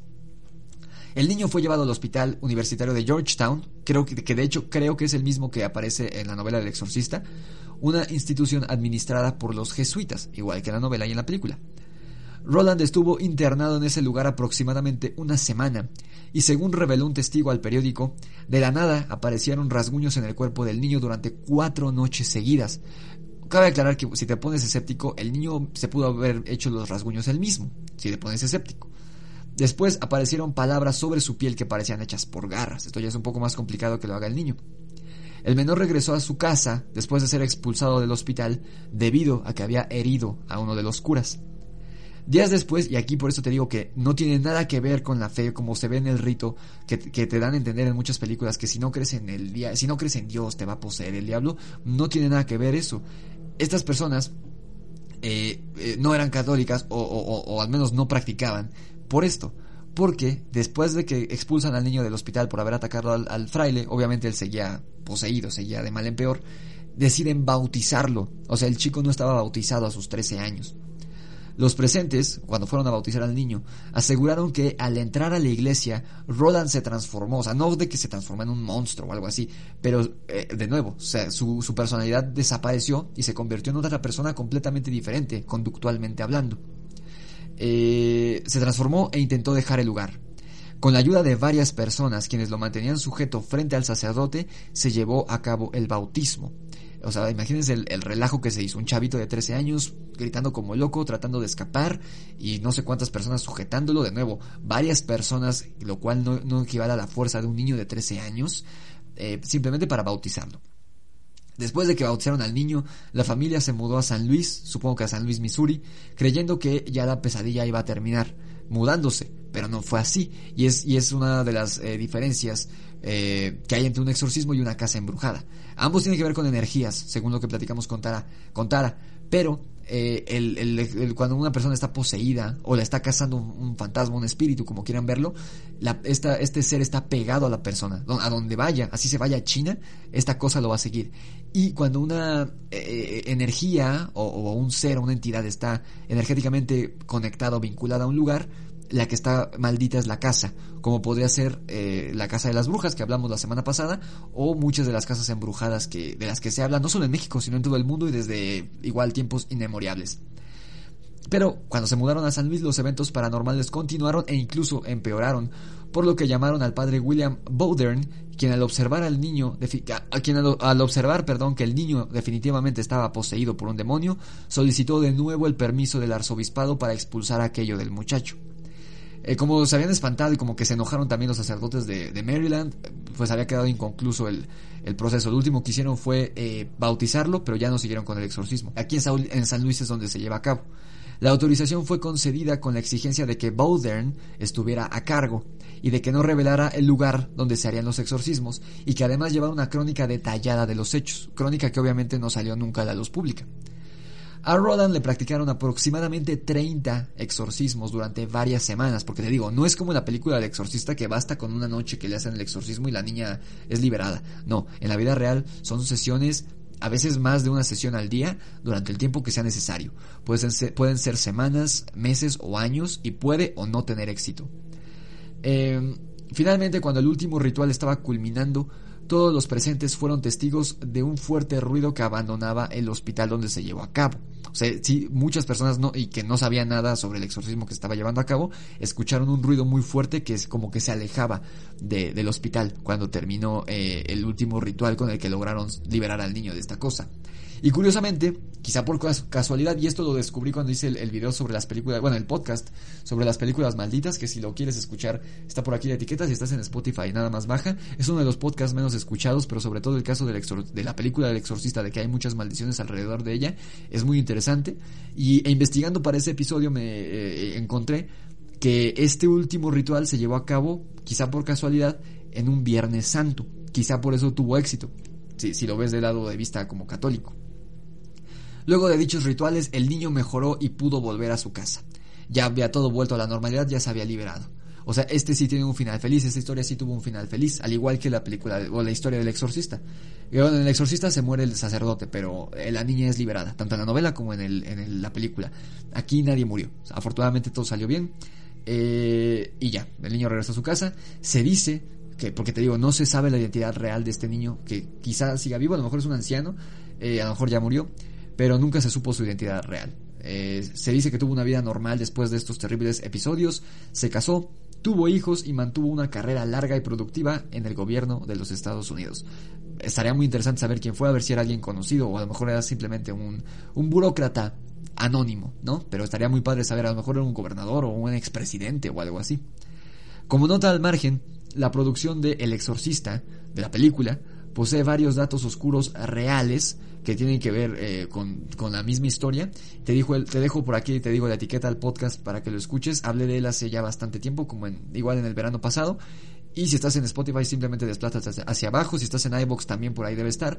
Pero sí hay muchos, muchos elementos que afirman que la, que la película de Exorcista, bueno, las películas, con todas sus secuelas, están malditas. Se habla de que en uno de los cines que se exhibió, creo que en Italia, eh, mientras estaba viendo la película, un relámpago súper fuerte pegó en el cine, de esos cines antiguos, de esos teatros antiguos que donde antes habían cines, le pega el, el, relámpago, creo que a una cruz, y la cruz se cae y se hace añicos en la calle, o sea, muchas cosas muy oscuras y sin, sin explicación que están relacionadas con, tanto con el exorcista como con la profecía, que las dos son películas que pues mencionan y hablan del diablo, pero bueno, ese es otro episodio, les dejo por ahí la etiqueta para que lo escuchen. Y el otro caso del que vamos a hablar, que ya te mencioné varias veces, es el de Annelies Mitchell, una joven alemana que empezó a mostrar problemas de salud y que terminó sometida a intensas sesiones de exorcismos, porque sus padres y dos sacerdotes creían que estaba poseída. Como te digo, a diferencia de la película, el caso se dio en Alemania. La película del exorcismo de Emily Rose, que está basada en esta historia real, no, se dio en Alemania, no en Estados Unidos como en esa película. Este caso es aún más terrorífico y oscuro y lúgubre que el caso de Roland, porque las consecuencias que sufrió esta chica fueron mucho mucho peores que las que sufrió que las que sufrió Roland. Las manifestaciones en contra de ella fueron mucho peores, mucho más agresivas y el final no fue tan bueno como como el del otro niño en Estados Unidos y además el hecho de que lo vuelve tan terrorífico es que existen fotografías y audios aberrantes que te voy a mostrar en un rato. Las fotografías las puedes encontrar en mi cuenta de Instagram y en YouTube. Te digo arroba Grimorio de Rix, todo junto y con minúsculas en Instagram. En Facebook estoy como el Grimorio de Rix. Los links están abajo si estás en YouTube. Y si estás en Spotify, igual los puedes, las puedes ver ahí. Eh, y el audio te lo voy a poner a continuación. Primero vamos a ver un poco la historia, el contexto. Annalise eh, Mitchell era hija de Joseph y Anna Mitchell y era llevada a misa dos veces por semana. A diferencia de Roland, como ves no tiene nada que ver la falta de espiritualidad o la religión que tengas. Igual puede ser poseído. Roland era o ateo o no era católico. Eh, no estaba bautizado ni siquiera a sus 13 años. En cambio, eh, Annelies Mitchell era una niña fervientemente católica que iba dos veces por semana a misa. Dos veces. Cuando tenía 16 años, tras algún tiempo de haber dejado un tratamiento psiquiátrico, eh, empezó a tener convulsiones y además empezó a tener epilepsia. Por ahí todo empezaba a, pintar mal. Además cayó en depresión, en una depresión muy profunda.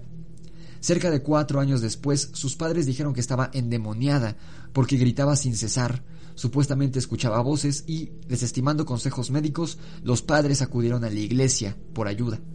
Al principio se les dijo que ella necesitaba atención médica, pero su familia insistía en que se trataba de una posesión, y es que la niña sentía aberración, ahorita vamos a ver lo, que, lo, que tenía, los, los eh, síntomas que presentaba, pero la niña se comía, vieron cómo le arrancó la cabeza a un pájaro con la boca, comía insectos, carbón que se encontraba en el piso, orinaba en el piso de, su cuarto y, y lamía su propia orina, e igual con su excremento como se ve en la película, o sea, cosas aberrantes, que sí podrían ser signos de enfermedad mental, pero también había otros que podrían apuntar a otra cosa.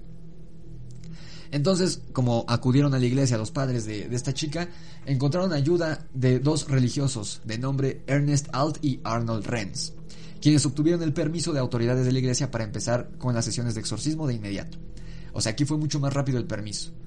Fueron 67 episodios en los que la joven pasaba atada a una silla sin poder comer ni tomar líquidos. O sea, Roland pasó, tuvo 30 exorcismos. Esta niña tuvo 67 exorcismos. 67 y aún así no, tuvo, no tuvieron éxito estos sacerdotes. La niña decía ver caras malignas, así los describía ella cuando rezaba, mostraba un rechazo insano que no era natural hacia todas las imágenes religiosas católicas, o sea, crucifijos, imágenes de Jesús, imágenes de la Virgen, shalala, shalala. Y el tratamiento, además, y aquí está el, el, el, meollo del asunto, aquí está el hueco argumental para los escépticos, es que el tratamiento que ella recibió para combatir la esquizofrenia con la que había sido eh, diagnosticada anteriormente, no tuvo ningún efecto en ella. O sea, ella recibió el tratamiento, pero no tuvo ningún efecto. O sea, siguió igual de mal. Eh, eh, en ese caso. Eh, entonces, es muy curioso, es muy curioso. Aquí hay muchos datos que sí apuntan a que, a que era real. Datos, digamos, del análisis del caso. Durante las sesiones, Annelies manifestó estar poseída por seis demonios diferentes, que vamos a ver que algunos no eran demonios, son pues espíritus, si lo quieren ver así. Y estos demonios eran Lucifer, Caín, que Caín, como saben, es una de las personas, de los personajes más infames de toda la Biblia, el que mata a su propio hermano y el que es considerado el padre de los vampiros, eh, Judas, Judas Iscariote, el que traiciona a Jesús, que igual no es un demonio, es, una, es un espíritu, a menos que la Biblia diga otra cosa, si es así, háganmelo saber. Nerón, que Nerón también es, fue un emperador romano que también fue en su momento acusado de ser el anticristo. Eh, Hitler, el mismo Adolfo Hitler, esto ocurrió en los años 70, entonces eh, tenía 30 años que había ocurrido pues todo lo, sucedido con Adolfo Hitler y demás, y también estaba poseída, según ella, por un sacerdote corrupto del siglo XVI, de apellido Fleischmann. Estos dos últimos, Hitler y Fleischmann, fueron eh, sustituidos por Belial y por Legión en la película. ¿Se acuerdan cuando grita yo soy Legión? La niña, bueno, eh, Emily Rose, en la vida real, en el caso real, estaba poseída por estos seis supuestos demonios, aunque de ellos únicamente uno es un demonio, que es Lucifer. Los demás serían fantasmas o espíritus de personas muy infames. Judas, Nerón, Hitler y este sacerdote corrupto que no era famoso, este sacerdote Fleischmann. Cuando Annelies falleció, el primero de julio de 1976, la autopsia determinó que perdió la vida por malnutrición y deshidratación y como pueden ver en las fotos estaba extremadamente delgada. Tenía 23 años de edad y pesaba 30 kilos. 30 kilos, o sea, un niño pesaba más que ella. Tanto sus padres como los religiosos que llevaron a cabo los exorcismos fueron acusados de homicidio negligente, como en la película. Bueno, en la película únicamente se, sentencia a un sacerdote. Aquí se, se, acusó y se sentenció a dos sacerdotes y a los padres, además, a pasar seis meses en prisión. Después pagaron una, una fianza y fueron liberados. Pero estuvieron en prisión seis meses. Eh, sin embargo, en una entrevista concedida en 2005, supongo que esto tiene que ver con el lanzamiento de la película, eh, o sea, ya habían pasado 30 años de la muerte de la niña, los progenitores insistieron en que la joven había muerto por los demonios, no por negligencia médica ni por negligencia de ellos. O sea, hasta el final los papás mantuvieron la misma historia, de que su hija había muerto por culpa de los demonios que la poseían, no no de que no recibió atención médica, porque sí recibió atención médica, pero no tuvo ningún efecto en ella. Este, ese es el elemento que me hace dudar de que, de que haya, de que no haya sido algo médico, de que en verdad haya sido algo inexplicable por la ciencia. Y hay otro caso que cuando yo lo escuché dije, es que esto no puede ser una farsa. A continuación te presento algunos audios de la chica que prevalecieron gracias al Internet. En estos audios, Annelies Mitchell habla en lenguas extrañas en algunas ocasiones, en otras está hablando en alemán. Yo no entiendo alemán, entonces no sé qué está diciendo, pero puedes encontrar muchos videos subtitulados de estos audios subtitulados en español, si los quieres buscar en YouTube. Eh, y obviamente, como vas a escuchar claramente, esta voz con la que habla no es suya, porque aparte lo curioso es que habla con seis voces diferentes. Y recuerda que eran seis demonios los que la estaban poseyendo. Primero te voy a poner un audio donde se escucha la voz normal de Annelies, una voz femenina de una niña, aguda, suave, dulce, y luego las respectivas voces de los seis demonios que la poseían. Vas a escuchar seis voces distintas, seis voces aberrantes. Eh, si, si estás escuchando con audífonos, bájale al audio y te recomiendo discreción. Si eres una persona muy frágil, eh, mejor sáltate esta parte porque sí es bastante terrible y eso que no vas a entender lo que están diciendo, a menos que entiendas alemán o que entiendas arameo o latín, no vas a entender lo que está diciendo. Y aunque no lo entiendas, te aseguro que te va a dejar cosas que pensar en la noche. A mí me impactó muchísimo la primera vez que escuché estos audios, te los voy a poner a continuación. Te repito, se recomienda discreción.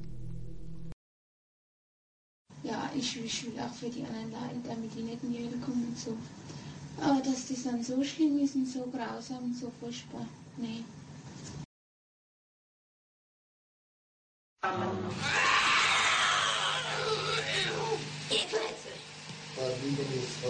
Nein, Gekletze. Und dann machen wir Gekletze. Oh, so ja, der will auch nicht. Oh, ich gehe auch nicht. Oh. Sind wir schon drei? Ah, wie, wie, wie, wie. Was ist so eine Scheibe?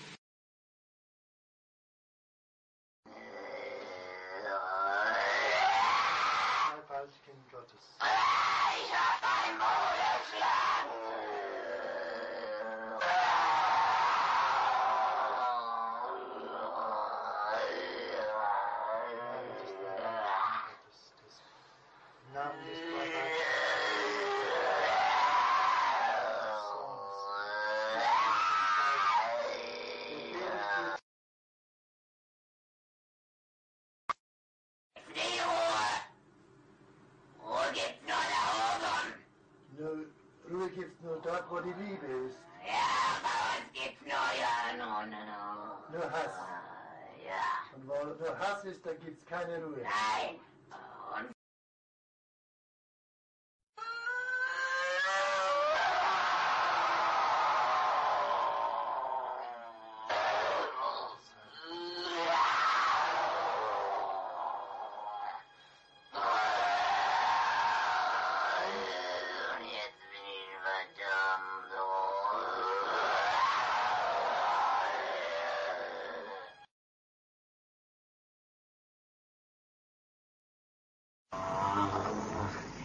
Die, müssen in eigenen Seminaren ausgebildet werden, die dürfen nicht auf die anderen Universitäten. Kapiert? Klar. Ist da sonst noch etwas zu sagen? Oh, weil es oh, weil... Weil, weil der Teufel größere Macht.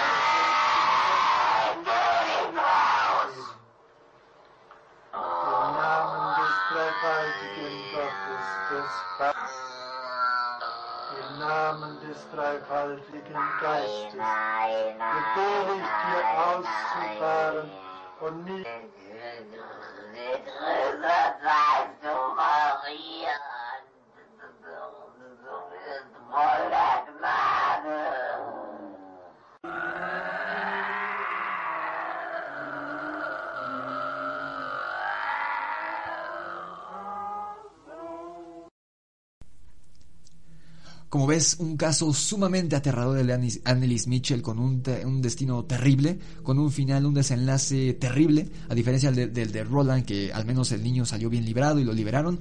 Hay muchos casos en los que los posesos mueren, a causa a veces de la desnutrición, a veces de otras causas, como el caso de que mi amigo le tocó ver. Eh, en fin, ¿no? Annelies Mitchell falleció, tristemente.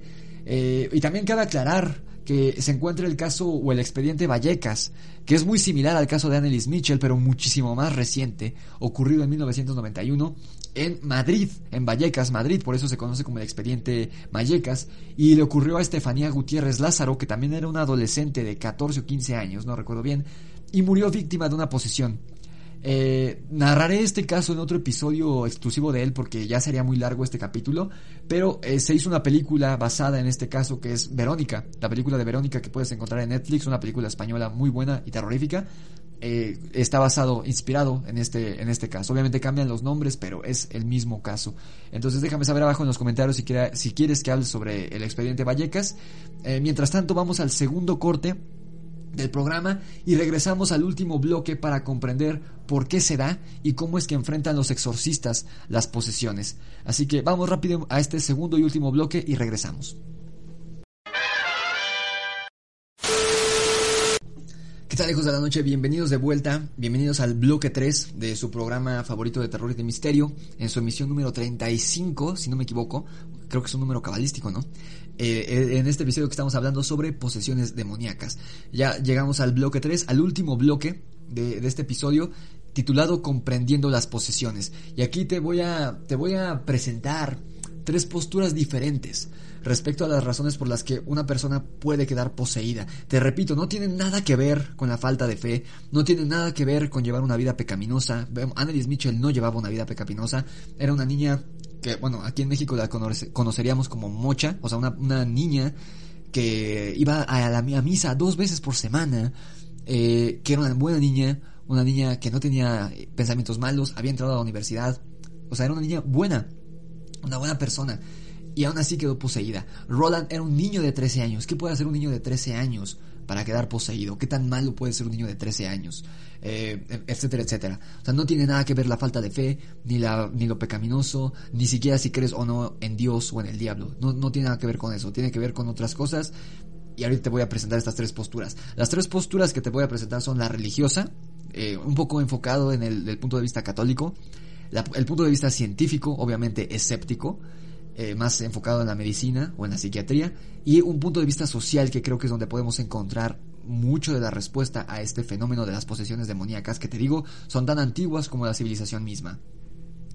Eh, en estas religiones cuyos cultos consideran la existencia de entidades demoníacas, eh, no necesariamente tiene que ver que ser la, religión judio-cristiana, te digo, porque se creían en las posesiones con los nativos americanos, con los Wendigo, eh, se creía en los demonios con los sumerios, los, eh, los musulmanes, creo que los irlandeses también, los celtas tenían posesiones demoníacas, etcétera, etcétera. O sea, no tiene nada que ver con Dios, las posesiones demoníacas. Quítense eso de la cabeza. Satanás y Lucifer no son los únicos, no son los creadores de la posesión demoníaca.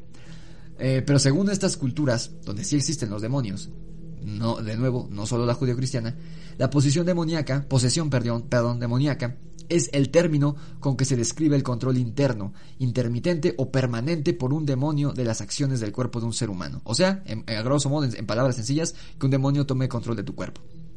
Además de la religión cristiana, existen religiones o culturas, no tiene que ver, te digo, con la religión, sino con culturas, que consideran la existencia de demonios que causan algún tipo de malestar mental, físico o espiritual.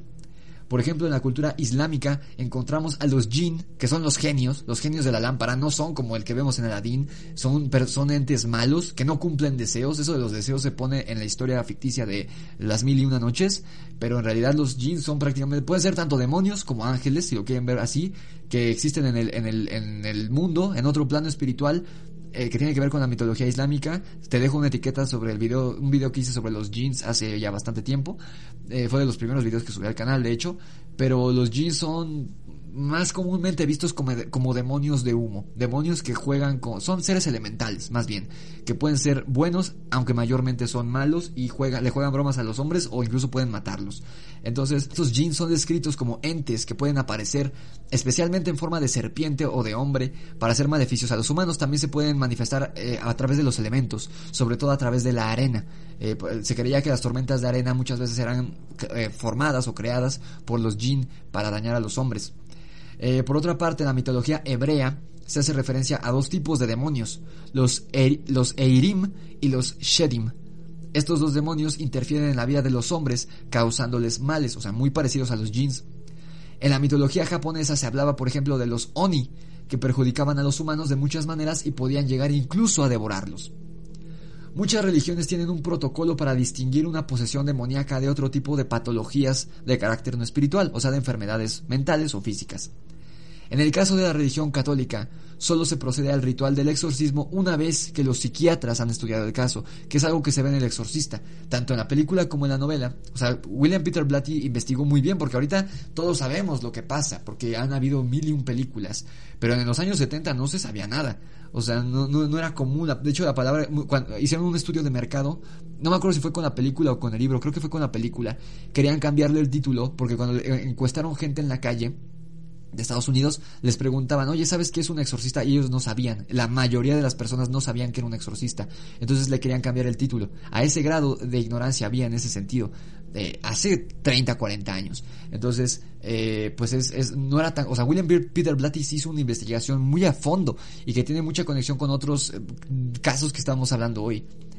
Eh, personas religiosas cristianas creen que los demonios pueden entrar en una persona de varias maneras, principalmente la práctica del espiritismo en sus diversas formas, como invocación de espíritus de personas difuntas, como es el caso este del, del, caso Clarita de la mano peluda, pactos con Satanás, la astrología, la cartomancia, o sea, la lectura de cartas, la ouija, etc.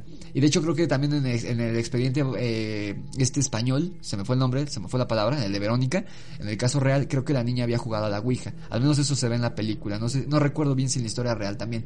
Pero no tiene nada que ver. Esto no tiene nada que ver. Sí puedes estar invocando algo, pero, o sea, no, no, no a fuerzas y juegas se te va a pegar. Va a depender mucho de tu de tu vibración, digamos, espiritual, del estado emocional en el que te encuentres. si vibras eh, en un nivel bajo o alto, si vibras en un nivel bajo, se te va a pegar esta cosa. Es como un imán. se, va, se va a pegar a ti porque se va a reconocer en tu baja vibración.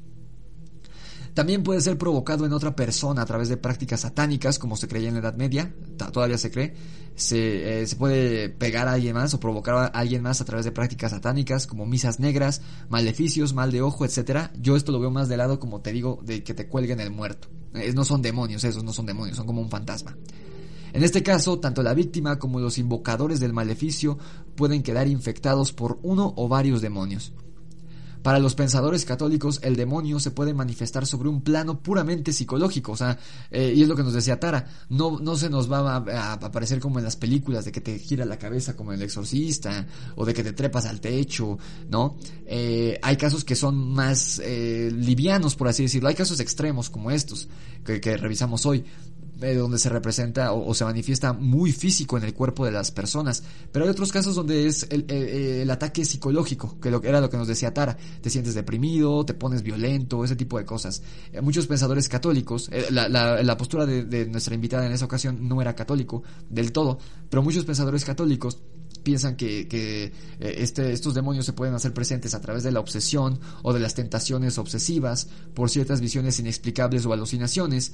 Eh, si su intervención se complica y toma la forma de desvaríos psicológicos o sobrenaturales, o sea, de ver cosas que no están ahí o, o, este, alucinaciones, entonces se tratará de una posesión. En este caso se podría poner en evidencia la presencia del demonio y su imperio sobre el cuerpo del poseído, que es cuando en las películas se ve que te hacen, que los, los hacen que digan su nombre para que los puedan liberar, es algo así. Eh, y aquí está cómo los eh, sacerdotes del Vaticano y, sus eh, especialistas enfrentan a, los, a las posesiones satánicas. En el curso de Exorcismo y Oración de Liberación, un seminario impartido por el Vaticano desde el año 2005 instruye a cientos de sacerdotes de todo el mundo a reconocer y a enfrentar una posesión demoníaca. Según yo, lo que se ve en la película del rito, a la conferencia o al, evento donde asiste este sacerdote joven y donde conoce a la, periodista que también termina siendo un personaje importante de la película, según yo es este es esta es esta congregación. Esto debido a que o se, se empezó a hacer este este esta convención o este curso o este diplomado masivo, porque acepta sacerdotes de todo el mundo y ahorita vamos a ver que no solo sacerdotes, personas, tú, yo puedo tomar ese curso si quiero. Si quiero ir a Roma, puedo tomar el curso, aunque yo no crea en Dios. O sea, se, puede, se puede. Y se empezó a hacer porque debido, se, empezó a hacer debido a que ciertos clérigos católicos de, de varios países, católicos de varios países, perdón, han relatado a la prensa cómo han notado un aumento en el número de fieles que presentan signos de posesión demoníaca. Obviamente eso puede, eh, puede estar derivado de su gestión, debido a que hay muchas películas, muchas novelas y las posesiones demoníacas son algo ya mucho más presente en el colectivo popular que de los años 70. O sea, yo creo que muchos de esos casos no son reales. En la edición de 2017 de este seminario, o sea, hace cuatro años, el Papa Francisco dijo a los sacerdotes, y cito, que no debían dudar en remitir los casos a los exorcistas cuando noten perturbaciones espirituales genuinas. O sea, eh, eh, el Papa Francisco no lo desmiente, o sea, él dice, sí hay casos reales, así que si ustedes sospechan que hay uno real, no lo ignoren.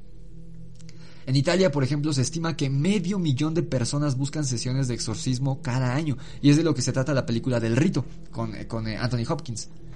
Al mismo tiempo, la popularización del tarot y de la brujería incrementó la necesidad de sacerdotes capaces de realizar esta práctica, la del exorcismo, según dijo el clérigo italiano Benigno Padilla al portal Vatican News. En 1999, la Iglesia Católica realizó la primera actualización mayor de las reglas sobre el exorcismo desde 1614, o sea, más de 300 años pasaron hasta que se modificaran las reglas sobre este rito. Eh, también seguramente debido a que había aumentado eh, los casos de, posesiones en, pues en Italia.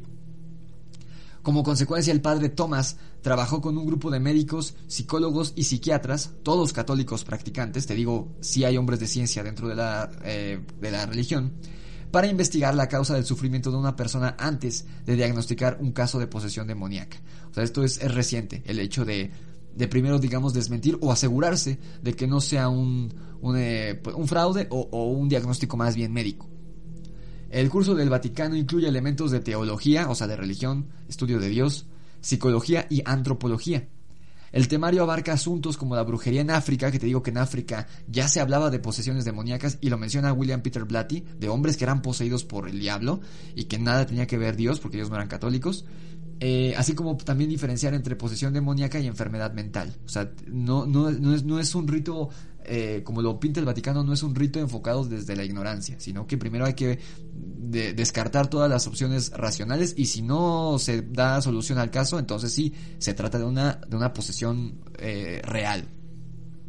También se da una guía paso a paso para expulsar demonios. Obviamente esto es, es confidencial, eso no se daría a la luz y también se abordan las nuevas tecnologías, hablando de que hay un, había un caso de un sacerdote de 80 años que había practicado varios exorcismos a través del teléfono, porque al ser una pelea o, un enfrentamiento espiritual más que físico, no tiene sentido que los sacerdotes estén ahí físicamente con el poseso, como en las películas, sino que no habría ningún problema que sea por el teléfono, porque es un enfrentamiento espiritual, te digo. Este curso es útil porque prepara a los sacerdotes que ejecutan los exorcismos para que tengan una visión completa, multidisciplinaria de la situación, señaló el profesor Giuseppe Ferrari. O sea, él está a favor porque, te digo, así como hay muchos eh, casos que no son reales, o sea, que es, o, que son farsas, o que son eh, más bien un trastorno mental, no, no una posesión, también hay muchos que sí son reales y que la ciencia no puede explicar. Entonces, este profesor italiano sí está a favor de que se enseñe eh, a más personas cómo realizar un exorcismo. Aparte de los sacerdotes, esto es lo importante, eh, el seminario anual también pueden acudir laicos o sea, personas que no creen en nada, o independientes de la iglesia, de ambos sexos quienes reciben un certificado y pueden convertirse en exorcistas auxiliares. O sea, si yo quisiera podría ir y tomar ese curso. De hecho, me está llamando la atención. Si algún día consigo el dinero para ir a, Roma eh, para este seminario, lo haría. Sin embargo, según explicó Ferrari, eso no les autoriza a expulsar a los demonios. Esta tarea está reservada para los clérigos. O sea, las personas que, por ejemplo, si yo hiciera este curso, yo no podría, si me llaman, oye, estoy poseído, yo no podría ir a, realizar el, el exorcismo, pero podría ir a apoyar, a ser, digamos, la mano derecha del sacerdote que sí lo haga. Yo sería como un padre Carras y, necesitaríamos un padre Merrin. Así, todos los que salen de ese curso son padres Carras, más bien. O, al menos los que no son clérigos. O sea, solo los, los, sacerdotes que toman este curso, ellos sí se convierten en exorcistas. Si yo, que no soy clérigo, lo tomo, no sería exorcista, sería auxiliar de exorcista. En el año mil... Ahora, esa fue la postura religiosa. Ahorita estoy viendo que este episodio va a durar un poco más de lo normal. Ya llevamos hora 32 más o menos. Entonces, eh, vamos a... Ya te, mostré la, la, postura religiosa. Ahora vamos con la postura escéptica, slash científica, slash médica. Es en el año de 1791 donde Eberhard Ekmelin, no sé cómo se pronuncie, describe por primera vez un caso de personalidad múltiple, redefiniendo lo que antes se había conocido como posesión demoníaca, a la luz de los progresos de la psiquiatría y la psicología. O sea, es hasta 1791 donde se deja de creer un poco en las posesiones demoníacas y se abre esta nueva posibilidad de que se trate de un trastorno mental, en, este caso de eh, personalidad múltiple. Desde un punto de vista médico, la posesión demoníaca se considera una de las formas de trastorno disociativo, que antiguamente se, denominaba histeria. Se codifica en la Clasificación Internacional de Enfermedades Mentales de la Organización Mundial de la Salud como F44, trastorno de como F44.3, trastorno de trance o posesión o como F44.81, trastorno de personalidad múltiple. También se haya incorporado en el Manual de Diagnóstico y Estadística en su cuarta versión Comúnmente se le denomina demoniopatía, como te había dicho al principio del, episodio, y o de, demoniomanía. Y se describe como la creencia del paciente de estar poseído por una divinidad o demonio y de obrar bajo su control. a grandes rasgos, es, te digo, el equivalente de la licantropía clínica. Hay personas que creen estar poseídas, pero que no, son, no están poseídas. Es un trastorno mental. Y recibe este nombre. O sea, sí es una enfermedad mental. Algunos datos importantes son la publicación de Pierre Janet del caso Aquiles, sobre un sujeto que en 1890 es poseído por el demonio y curado por el tratamiento hipnótico. O sea, aquí este tipo supuestamente poseído no lo curó un sacerdote, no se le liberó del espíritu un sacerdote, sino que lo hicieron por medio de la hipnosis, que es un tratamiento psiquiátrico. Eh, posteriormente, Joseph Brewer, en colaboración con Sigmund Freud, publica en 1895 los estudios sobre la histeria, que se basa en el caso de Anna O, obviamente es un seudónimo, una joven con personalidad múltiple que hablaba en lenguas extranjeras. Obviamente lenguas que ella no, conocía y que no hablaba. Continuó el proceso Theodore Flournoy con el estudio de la medium Helen Smith en su libro publicado en 1899, Desde la India al planeta Marte.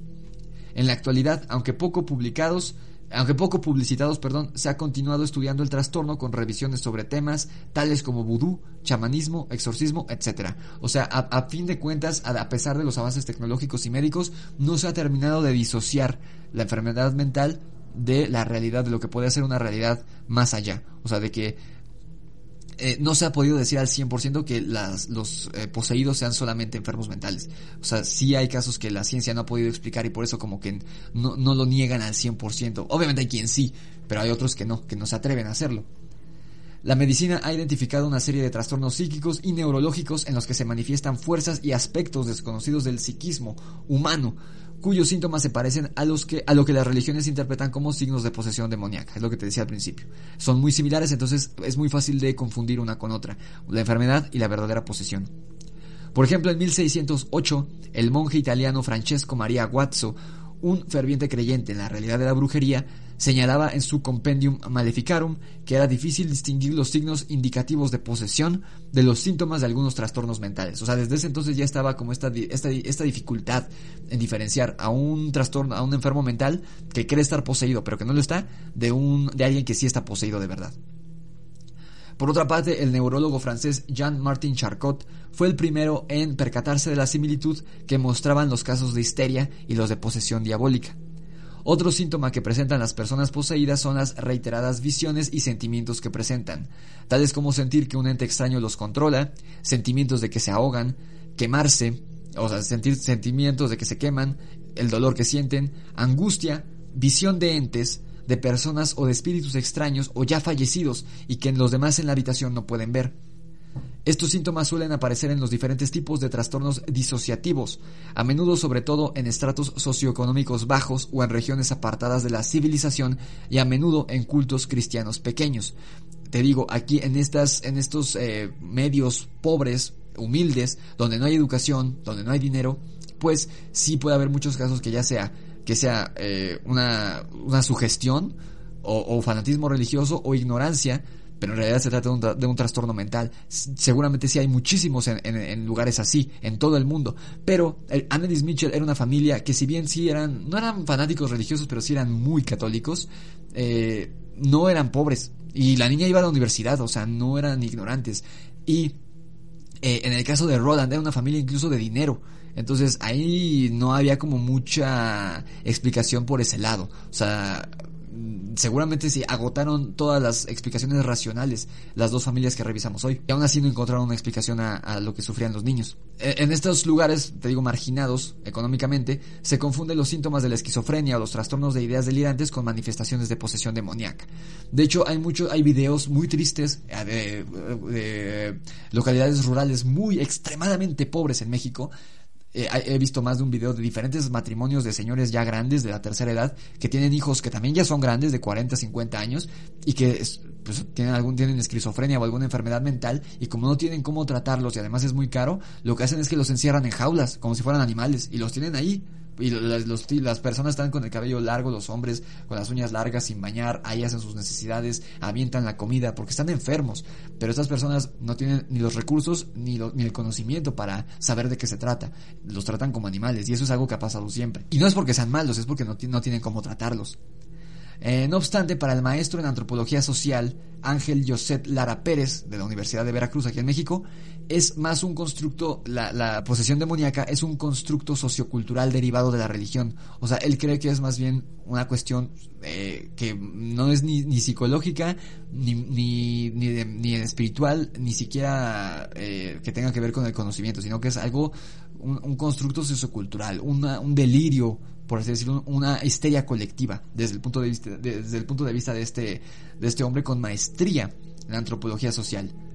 Según Lara, a la posesión demoníaca se le atribuye un sentido negativo, asociado al mal, a los demonios y espíritus enemigos de la humanidad, por lo que estar poseído o endemoniado era y es, hasta el día de hoy, sinónimo de estar enfermo, de ser atormentado o desgarrado interiormente, o sea, espiritualmente. Desde este punto de vista, las posesiones no serían más que una exteriorización, desde mi punto de vista, de la culpa por los pecados, en caso de que sea una persona extremadamente religiosa, o también puede ser la exteriorización de qué tan mal se siente una persona con depresión o con un trastorno emocional. O sea, en palabras sencillas, el, hecho de decir estoy poseído sería una forma de decirle al mundo que la persona no se siente ni se encuentra bien, adquiriendo símbolos que comuniquen el mensaje de la mejor manera. O sea, ¿y qué mejor manera de llamar la atención? O, o, de, no, no, no porque quiera llamar la atención, sino porque necesito que me ayuden, ¿A qué le tiene miedo la gente? ¿Para qué es el, el peor mal que puede enfrentar una persona en, el, en, la mayor parte de México? Al demonio. Entonces voy a decir que estoy poseído por el demonio. Y no porque esas personas estén mintiendo, sino porque ellas mismas creen que sí están poseídos, pero no es, un, no es el demonio, no están poseídos, es una exteriorización de lo que quieren decir, de qué tan mal se sienten por una u otra situación. Este historiador cita que, y cito, la maldad se simboliza en lo impredecible, lo incontrolable y lo externo, lo cual es una posesión. O sea, tú estás siendo, eh, eh, es, impredecible, no puedes saber si vas a ser poseído o no. Es incontrolable porque no te puedes zafar de ello. Y es externo, o sea, proviene de alguien más, es el demonio. Además de que con las características de los posesos, y cito de nuevo, se reconoce una desestructuración de la personalidad y el raciocinio. O sea, es prácticamente volverse loco.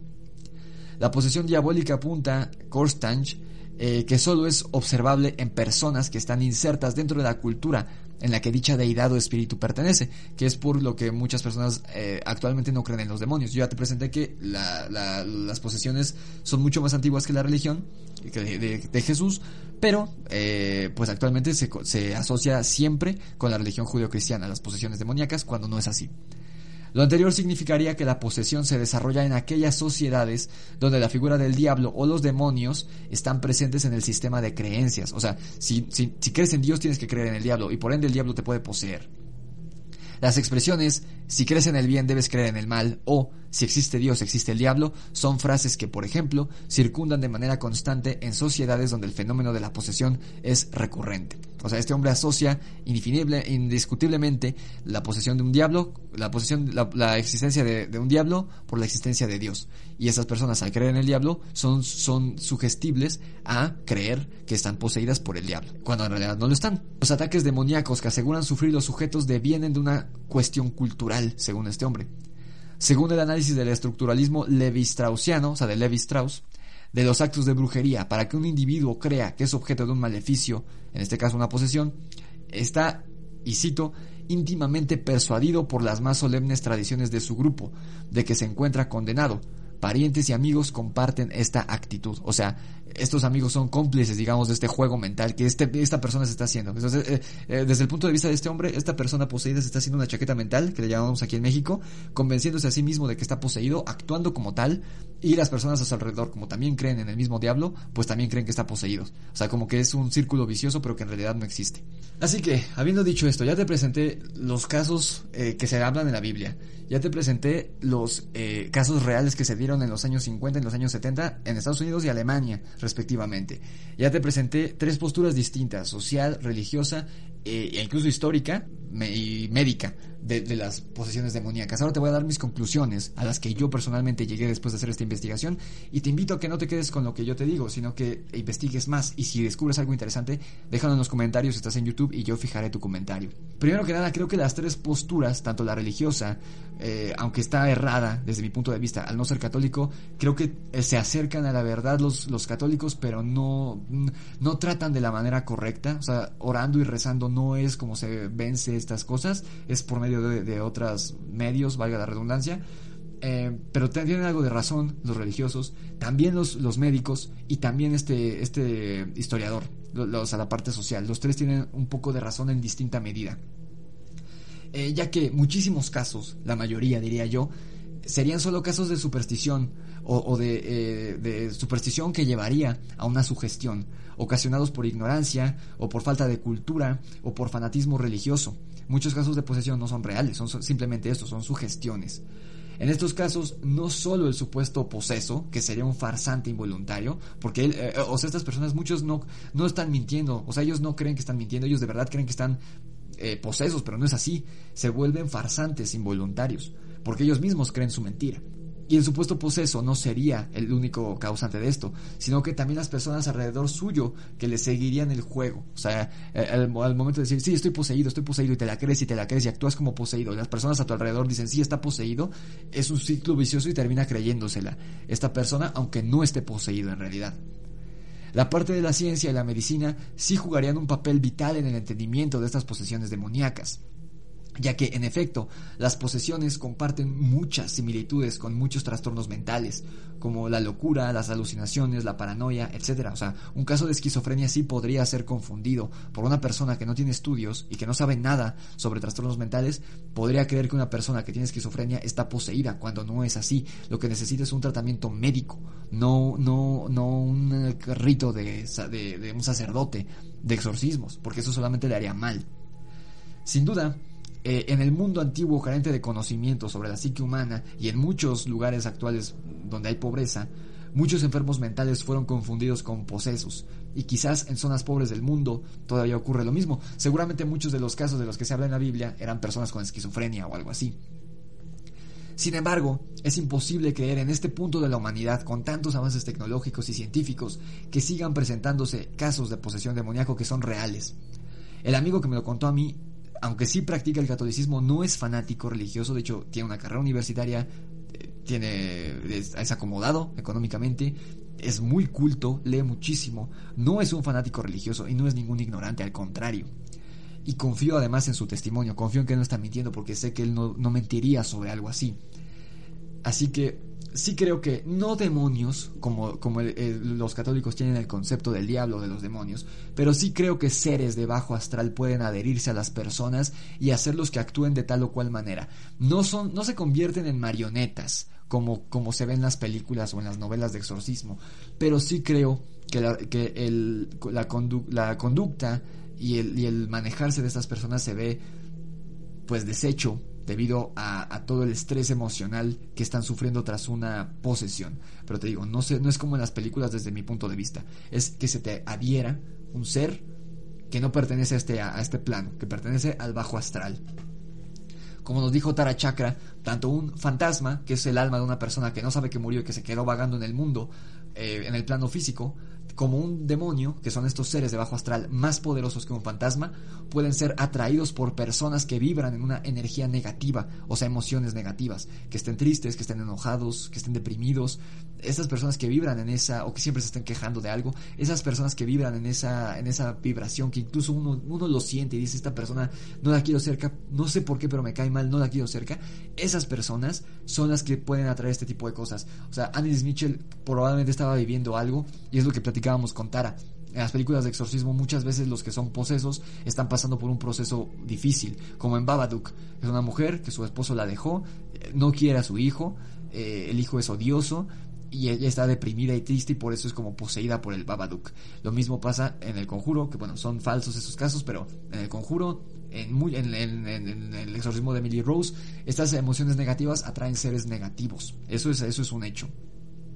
No creo en Lucifer, ni en Satanás, ni en los demonios judeocristianos, ya que lo que te decía al principio del episodio, Belcebú era Baal Sabú, que era un dios de, eh, de, la, de, la, región de Canaán, o sea, era un dios pagano antes de que llegara el, judeocristianismo y fue convertido en demonio por la iglesia, pero él era un dios. Es como el equivalente si aquí en México los, los españoles hubieran dicho que Quetzalcoatl era un demonio, lo cual sí hicieron. Afortunadamente en la Biblia no se habla de Quetzalcoatl porque no habían descubierto América, pero es lo que hicieron. O sea, Baal Sabú era un dios pero como chocaba esa religión eh, de, Canaán con el, con el cristianismo, dijeron, ah, pues lo vamos a hacer un demonio para que dejen de creer en él. Lo mismo pasó con, con Lucifer, que era uno de los eh, dioses de un pueblo germánico, y esto lo descubrió un nazi eh, que estaba investigando al respecto. Otto Rahn, en su libro La corte de Lucifer, lo dice. Eh, Lucifer era un diablo, un dios, perdón, de los primeros pueblos bárbaros germánicos de Alemania y eh, los cristianos lo convirtieron en, un demonio. O sea, yo por eso no creo ni en Dios como lo pintan los católicos, ni en ningún otro dios, ni en los diablos como los pinta, o en los demonios como los pintan la religión católica, ni en ninguna otra. No creo que los demonios tengan nombre, ni que luzcan como seres de piel roja, cuernos y cola, pero sí creo que hay seres del inframundo, si lo quieren ver así, de bajo astral, de baja vibración, que se alimentan de nuestra energía y de nuestra luz, y son ellos los que pueden habitar dentro de un humano. Así que si me lo preguntan a mí, sí creo en las posiciones demoníacas, pero no del todo como, o sea, no creo que un sacerdote católico pueda salvar por medio de oraciones y de una cruz a un poseso, sino más bien con un tratamiento espiritual, hacer que esa vibración deje de ser baja y se convierta en alta, para que pueda repeler al demonio. Esa es mi postura, aparte de todo lo que he investigado en estos años, estos meses, esa es mi postura final. También creo que hay muchos casos que son solamente trastornos mentales mal diagnosticados o no diagnosticados. Y también creo que hay muchísimos, muchísimos, muchísimos casos de simplemente sugestión o de ignorancia. O de gente que quiere llamar la atención y finge estar, o, que ellos mismos se convencen de que están poseídos cuando no lo están. Esa es mi postura final, esa es mi conclusión. Sí existen las posesiones demoníacas, pero no tal cual como lo vemos en las películas. Pero sí seres de bajo astral que se pueden adherir a nosotros y cambiar nuestra conducta. Y obviamente hay personas que van a reaccionar de mejor o peor manera que otras, dependiendo de nuestra emocionalidad y de nuestra psique. Pero bueno, hijos de la noche, este episodio duró un poco más de lo normal, más o menos unos 20 minutos más de lo normal, entre 15 y 20 minutos. Muchísimas gracias de nuevo si te gustó el episodio y estás en YouTube, dale like, suscríbete, dale click a la campana de notificaciones y selecciona la opción todas para que YouTube te avise cada vez que subo un nuevo video. Subo cuatro a la semana, incluyendo el podcast. Eh, si estás en Spotify, te recomiendo que te des una vuelta por YouTube si te gustó el capítulo. Y sígueme también en Spotify. Si estás en YouTube, encuentras mis redes sociales abajo, Instagram, Facebook, Spotify y bueno, Twitch, al, que no me he estado conectando, pero si me quieres seguir en Twitch, adelante. Y está también mi correo electrónico. Si tienes algún relato que quieras contarme de posesión demoníaca o de cualquier otro tema paranormal, es más que bienvenido y si es muy interesante, lo voy a contar aquí eventualmente en un compendio de relatos. Eso fue todo por hoy. Esto fue el Grimorio de Riggs en su emisión de podcast, eh, episodio número 35 si no estoy equivocado, eh, el misterio de las posesiones demoníacas. Nos escuchamos en la oscuridad.